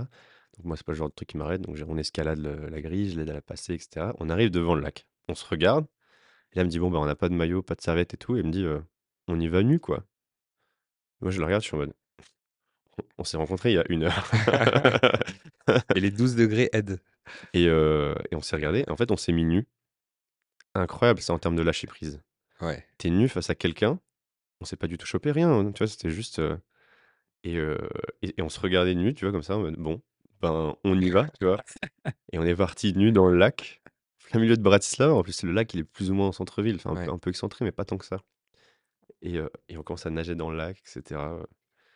Bon, après, on s'est chopé dans le lac. Mais, euh, Ah, et après, euh, une fois la suite de l'histoire euh, est censurée. Mais heu, ça, c'était une petite ane une petite anecdote drôle, qui arrivée récemment et du coup, j'ai pas encore raconté, Ouais. et ce que j'aime bien dans cette histoire, c'est, c'est que c'était un super bon souvenir, tu vois? Et même nous, on en a gardé un bon souvenir, on en rigole et cetera aujourd'hui et et en fait, ça s'est produit parce que j'étais dans un mindset de dire, «Vas-y, pourquoi pas à plein de choses, quoi». Si j'étais pas sorti de chez moi ce soir-là, si j'a si j'avais pas envie de parler à des inconnus, si j'avais dit non à «j'ai envie de nager», si, si, si, tu vois? Ouais. Et à chaque fois, j'ai dit en fait: «Oui, oui, oui, oui, oui, oui», je disais oui à tout et c'est comme ça que je me suis retrouvé dans ces dans dans cette position marrante et je te promets que quand je nageais nu dans le truc à Bratislava, moi, je voyageais solo et tout ça, j'étais en train de me dire: «Mais» «ma vie, c'est n'importe quoi», tu vois? Tu dis: «Mais c'est» enfin et c'était une super sensation, quoi. Ça tu sais, quand les gens voyagent, ils se souviennent pas de de tels monuments ou ils se souviennent des gens qu'ils ont rencontrés, des Ouais. des moments intenses qu'ils ont vécus, quoi. Mmh. C'est pour ça que voyager pour faire le top 10 de TripAdvisor, ça a peu d'intérêt, je trouve. J'aime beaucoup l'idée du voyage intentionnel, moi. Tu vas dans un endroit pour aller vivre une expérience, tu vois? Là, je vais aller en Thaïlande pour aller faire du Muay Thai, aller m'entraîner un mois 1 mois, 6 heures par jour parce que c'est dans 10 ans, je me souviendrai de ça, tu vois? Je me souviendrai pas de tel temple quoi. Je suis déjà allé en Thaïlande, j'ai visité des temples, mais je m'en souviens plus trop, quoi. OK, il y a un grand Bouddha allongé à un endroit, OK, c'est j'ai j'ai je j'ai l'image, mais je me souviens j'ai pas je me souviens plus vraiment de l'émotion que ça m'a procuré. Ouais. Toutes mes histoires de voyage que je raconte, c'est toujours lié à des gens que je rencontre ou des folies qui m'arrivent parce que, ouais, on finit bourré et on finit par se battre avec ce chef de tribu kirghize. Alors, c'était de la lutte, hein, c'était, on s'est pas vraiment battu. C'était juste, qui arrive à mettre l'autre, les 2 épaules au sol et cetera. Hem, ou, ouais, ou je sais pas, ou par hasard, j'arrive au plein milieu des championnats du monde de freediving et je fonce, sur l'équipe de France et je deviens hyper pote avec eux et je me retrouve des mois plus tard à plonger avec eux à Tenerife, enfin des des folies, tu vois? Mais je me souviens des expériences, quoi, des Ouais. expériences et pas des pas forcément des visites et des monuments. C'est pour ça que je visite de moins en moins aujourd'hui. Alors j'arrive, je regarde, tu vois, un peu, mais heu, mais ouais, c'est ça qui crée des souvenirs, heu, qui fait que tu mènes une vie large, tu vois? Maïka en parlait encore hier, il disait, heu: «Comment on peut vivre le plus largement possible?» moi, je je cherche pas à rajouter des années à ma vie, tu vois? Je cherche à rajouter de la vie à mes années, c'est-à-dire vivre le plus largement possible. Ce qui est cool, c'est que quand tu vis largement, tu sais, quand les gens ils sont sur leur lit de mort, ils se souviennent de quoi? Ils se souviennent de leur mariage, ils se souviennent de la naissance de leurs enfants, ils se souviennent de peut-être leur diplôme, ils se souviennent de des expériences qu'ils ont vécues, tu vois? Et donc c'est ça qui crée leurs souvenirs. Leurs souvenirs, c'est, heu, c'est c'est la vie qu'ils ont vécue, tu vois? Si tu vis hyper largement, en fait, tu as une sensation d'avoir vécu super longtemps parce que tu as Ouais. plein d'histoires à raconter. Horn, c'est peut-être le mec qui a le plus qui qui a vécu le plus vieux, heu, enfin, tu vois? Dans sa tête, il a tellement d'histoires que lui, il a vécu 10 vies, quoi, comparé à plein d'autres gens et heu et donc c'est ça, heu, vivre largement, en fait, te donne la sensation de vivre longtemps et d'ailleurs, ils l'ont prouvé, je crois, c'est, c'est les coloscopies qui l'ont montré. Intéressant. C'est-à-dire quoi, il se passe beaucoup de choses, dans ouais, l'intestin grêle. il se passe beaucoup de choses dans l'intestin grêle mais ouais, il y a une étude où ils ils interviewent des gens pour savoir, quel est le souvenir de douleur, surtout c'était en plus c'était il y a quelques années, donc c'était ça c'était plus douloureux. Quel est le souvenir de la douleur qu'expérimentaient les gens? Ah. Et donc il y en a des gens qui avaient des ça se déroulait plus long enfin, ça ça s l'expérience traumatisante était plus longue euh, non, était plus courte, pardon, mais finissait, mal, tu vois, à la fin. Ouais. Versus d'autres où l'expérience était beaucoup plus longue, donc en fait, ils souffraient plus, mais ça finissait plutôt bien à la fin. Et en fait, le souvenir était beaucoup plus traumatisant chez les gens qui avaient eu l'expérience plus courte, mais qui finissait mal, tu vois? Et donc c'est ça, en fait, tu te souviens du truc qui a été intense dans ta vie, quoi. Au service de la vie intentionnelle. Très belle, très belle conclusion philosophique. Je vois le l'heure tourner, heu, je sais pas si, heu, tu as encore des des des questions en tête, Armand? Ou je sais pas si toi, Ulysse, tu as encore des des histoires à raconter? Tu as des en tête? je sais pas, heu, vous quoi comme histoire? Tu me donnes un thème, je vais voir si je peux trouver une histoire, heu, rigolote. Hem, moi, j'ai encore une question en tête. C'est pas forcément une histoire, hem, mais c'est un un peu lié à une des questions que tu as piochées qui était: «Est-ce que tu as déjà envie de tout arrêter?» Hem, ma question c'est, heu, si demain on te on te supprimait, heu, tout ton tout ton tout ton contenu, tout ton ta légitimité existante, tous tes abonnés et cetera et que tu devais redémarrer de zéro, Ouais. qu'est-ce que tu qu'est-ce que tu ferais et en quoi ta stratégie, elle serait peut-être, hem, différente de celle que tu as employée depuis le début? Est-ce qu'il y a des erreurs que tu as faites? Et en fait, sous-entendu, la question, c'est si demain, heu, il y a quelqu'un qui nous écoute et qui est créateur de contenu et qui veut se lancer, c'est Ouais. quoi, heu, en condensé, le le top des conseils que tu que tu donnerais? Déjà, je réfléchirais à, quel est mon specific knowledge, quoi? Quelle est ma ma compétence unique sur laquelle je peux vraiment créer un monopole personnel, et ensuite être, heu, si je si j'enchaîne les mots horribles, top of mind chez les gens, c'est-à-dire, heu, pour que les gens pensent à moi systématiquement. Et je me dirais: «OK, heu, comment je peux créer du contenu qui soit réplicable peut-être facilement, que je peux systémiser et créer une sorte de stratégie, où avec un minimum d'effort, je peux publier beaucoup de choses, où ça me demande peu d'efforts de de refaire». Si je devais changer, par exemple, complète si j'ai pas le droit de refaire 100 challenges à travers le monde, je me dirais: «OK». Par exemple, heu par exemple, Vito a un concept, heu, très fort où il va poser des questions profondes à des gens dans la rue. Ça, c'est un truc qui est puissant parce que c'est réplicable à l'infini. Tu peux sortir un samedi, interviewer 10 personnes et tu peux créer à balle de contenu avec ça, tu Mmh. vois? Parce que c'est malin. Évidemment, après, faut c'est bien de réfléchir à vraiment fondamentalement pourquoi est-ce que tu veux créer du contenu, quel est le contenu que tu veux que tu veux proposer. Mais c'est moi, je me suis peut-être enf en enfermé un peu dans un format où, heu, bah, c'est pas réplicable, tu vois? À chaque fois, il faut que j'aille, heu, vivre une expérience de ouf, voyager, faire ça pour pouvoir avoir des histoires à raconter. Donc, c'est moi, j'ai plus de difficultés que d'autres créateurs de contenu ou par exemple, tu vois, Théo, heu, Monsieur Audace, Être Con, sur TikTok qui cartonne en ce moment. Mmh. Lui, il il il sa ligne éditoriale, c'est de faire des choses audacieuses. Donc il peut sortir dans la rue faire des conneries toute la journée, les filmer et donc c'est hyper réplicable, quoi. Il peut se faire une session et publier, heu, 15 vidéos, quoi.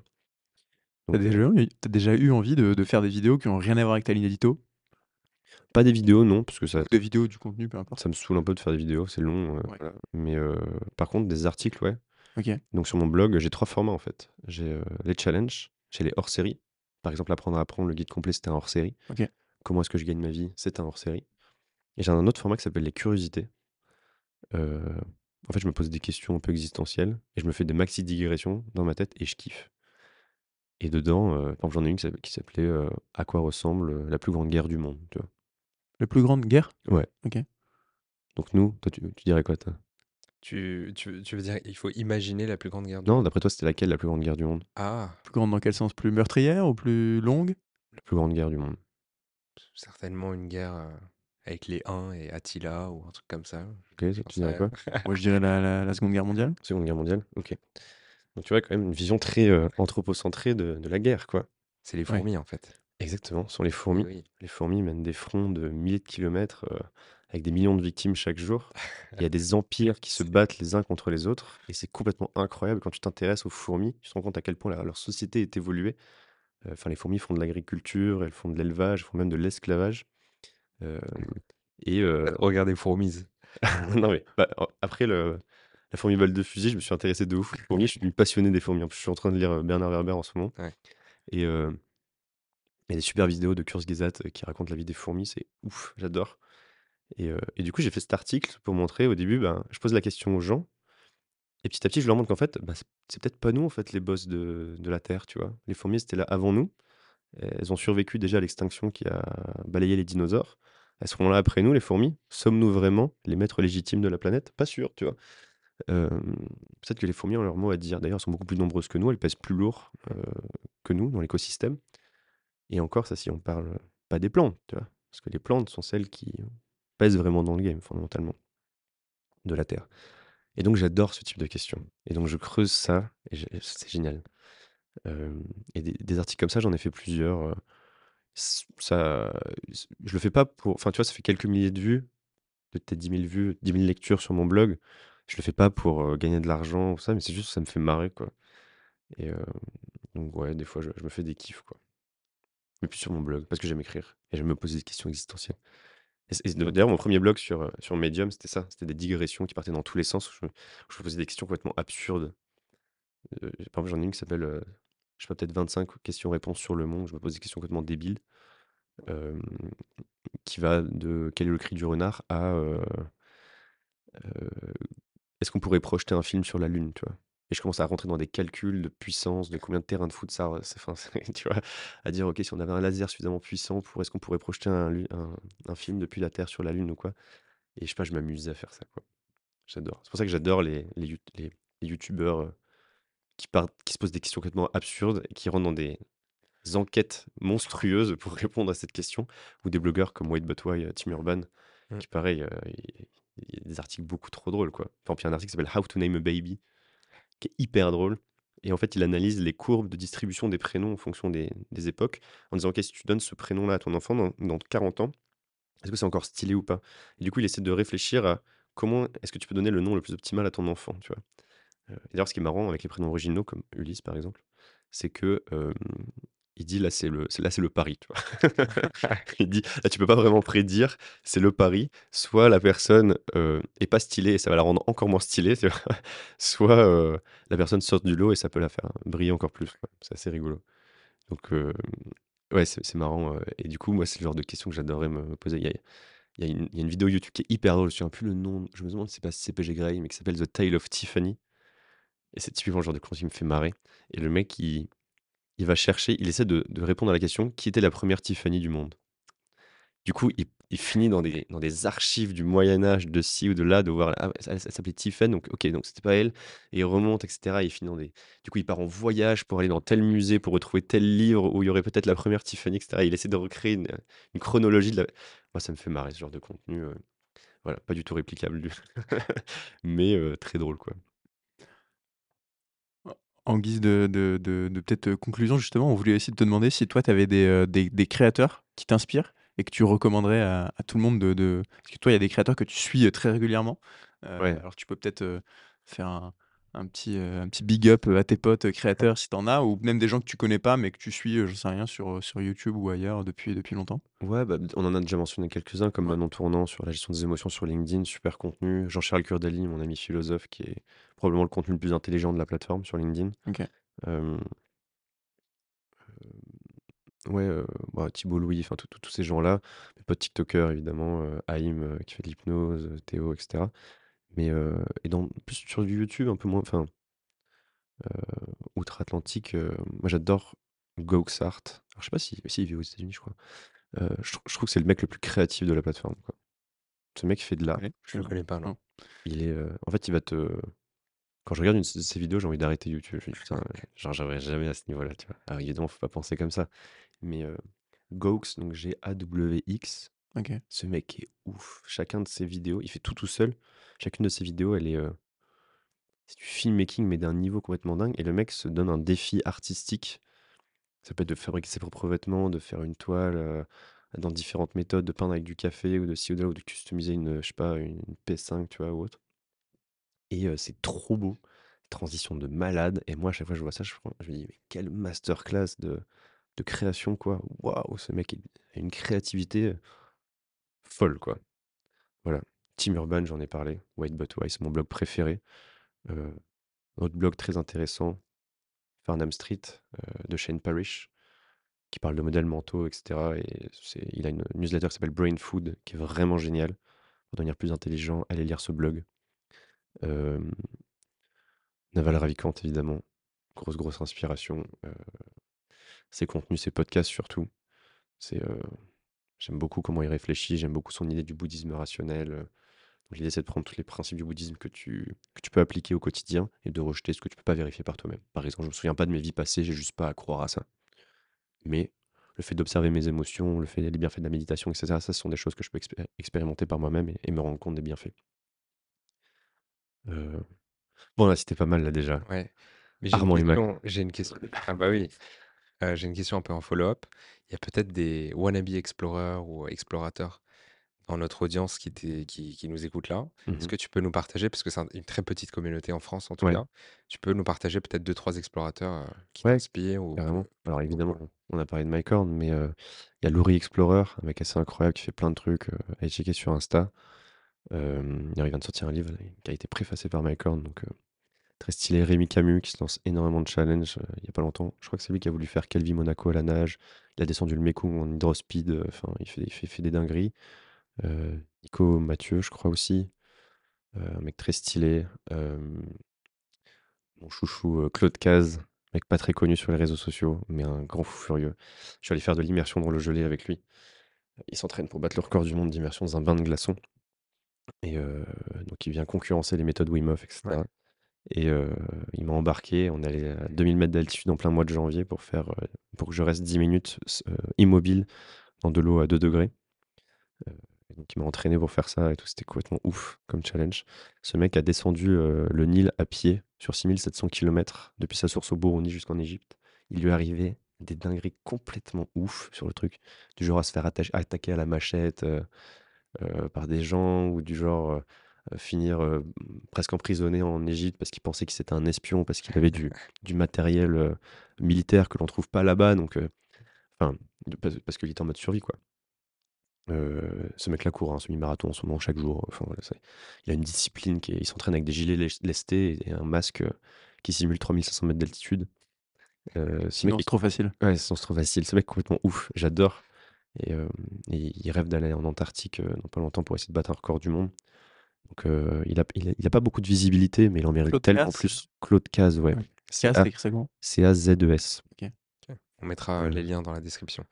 Ouais. Yoann Leroux, explorateur euh, urbain, plus, qui est assez connu sur une grosse communauté sur TikTok. C'est lui qui passe sa vie euh, pendu à droite à gauche, à, sa- à sauter de toit en toit sur Paris. euh, c'est lui qui nous a emmenés. Il y a pas longtemps, j'ai fait un podcast sur les toits de Paris. C'est lui qui nous a guidés. J'ai fait un challenge avec lui dans les catacombes de Paris. On est allé au tout dernier étage, enfin, au deuxième sous-sol. Et, euh, et on a exploré pendant 6 heures. On allait rentrer dans les, dans les, chatières, tu sais, euh, ramper comme ça, dans les tout petits passages, etc. Il m'a épuisé, épuisé, épuisé. À, bout de 6 heures, il m'a dit Ok, maintenant c'est à toi de ressortir. Il m'a pris mon. Enfin, on avait- j'avais pas de téléphone, rien. Euh, sans, carte ni boussole, il fallait que je retrouve la, sortie. Euh, j'ai mis 6 heures et il m'a suivi patiemment pendant 6 heures sans rien dire. Et ça, c'était un challenge de ouf. Donc, big up Johan. Qui j'oublie Il y en a plein d'autres, mais euh, c'est déjà pas mal. C'est déjà un bon premier, euh, premier point. Est-ce que je. Explorateurs que. Enfin, ouais, après, il y en a plein d'autres, mais.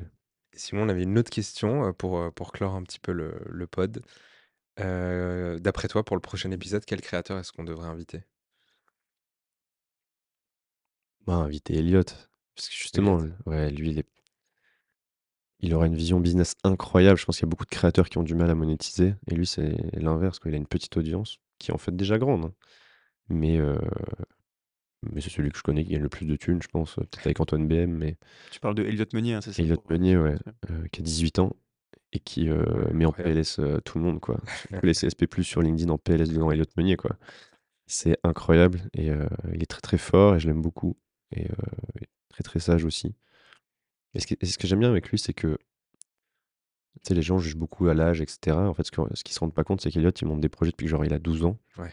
Donc, il a déjà lancé des dizaines et dizaines de projets. Donc, il a beaucoup plus d'expérience entrepreneuriale que la plupart des gens. Et euh, pareil, il lit 100 livres par an. Depuis, pareil, qu'il a peut-être 12 ans. Donc, euh, en fait, il a lu 500 livres. Donc, donc, il a lu beaucoup plus que, la, que aussi la plupart des gens. Donc, il a déjà beaucoup plus d'idées. Et, euh, et quand tu parles à Elliot, ouais, tu prends une, une masterclass euh, de distribution, de tunnel de vente, de marketing, de philosophie, d'intention de, vie. De, il passe son temps à parler de la, pensée intégrale de Kel Wilber. euh, Enfin, moi, j'ai toujours, pas- toujours rien compris à cette théorie, mais, mais enfin, c'est ouf, quoi. Et, euh, et ouais, très, très intéressant. Je pense que vous pouvez avoir un épisode passionnant avec lui. Bah, ça nous branche bien. Ouais, franchement, on va y penser. Euh, tu, tu le connais, toi? Un petit peu, ouais. Déjà Euh. Elliot, si tu, si tu nous Si tu tu es invité. Viens Prochain ici, épisode. on y est bien. Il y a des, Fonce. cou- il y a des cookies. Ouais, c'est Grave. cool. En vrai, c'est hyper chill comme endroit. C'était trop cool, quoi. Moi, j'ai passé un bon moment. Bah, Merci, les gars. écoute, un, un encore meilleur moment passé de notre côté. Euh, franchement, euh, moi, j'adore ton contenu. Je te suivais avant qu'on se rencontre et j'étais ravi de te, te rencontrer. Trop cool. Super rencontre et encore plus ravi d'avoir passé ce super moment avec toi. Je crois qu'on a fait quasiment, quasiment deux heures d'enregistrement. J'ai pas vu le. Le temps passer. C'était très cool. Et ouais, un grand merci à toi et un grand merci aussi à ceux qui nous, qui nous écoutent, qui ont passé deux heures avec nous. Ouais, j'ai survivant, quoi. Les survivants, c'est ça.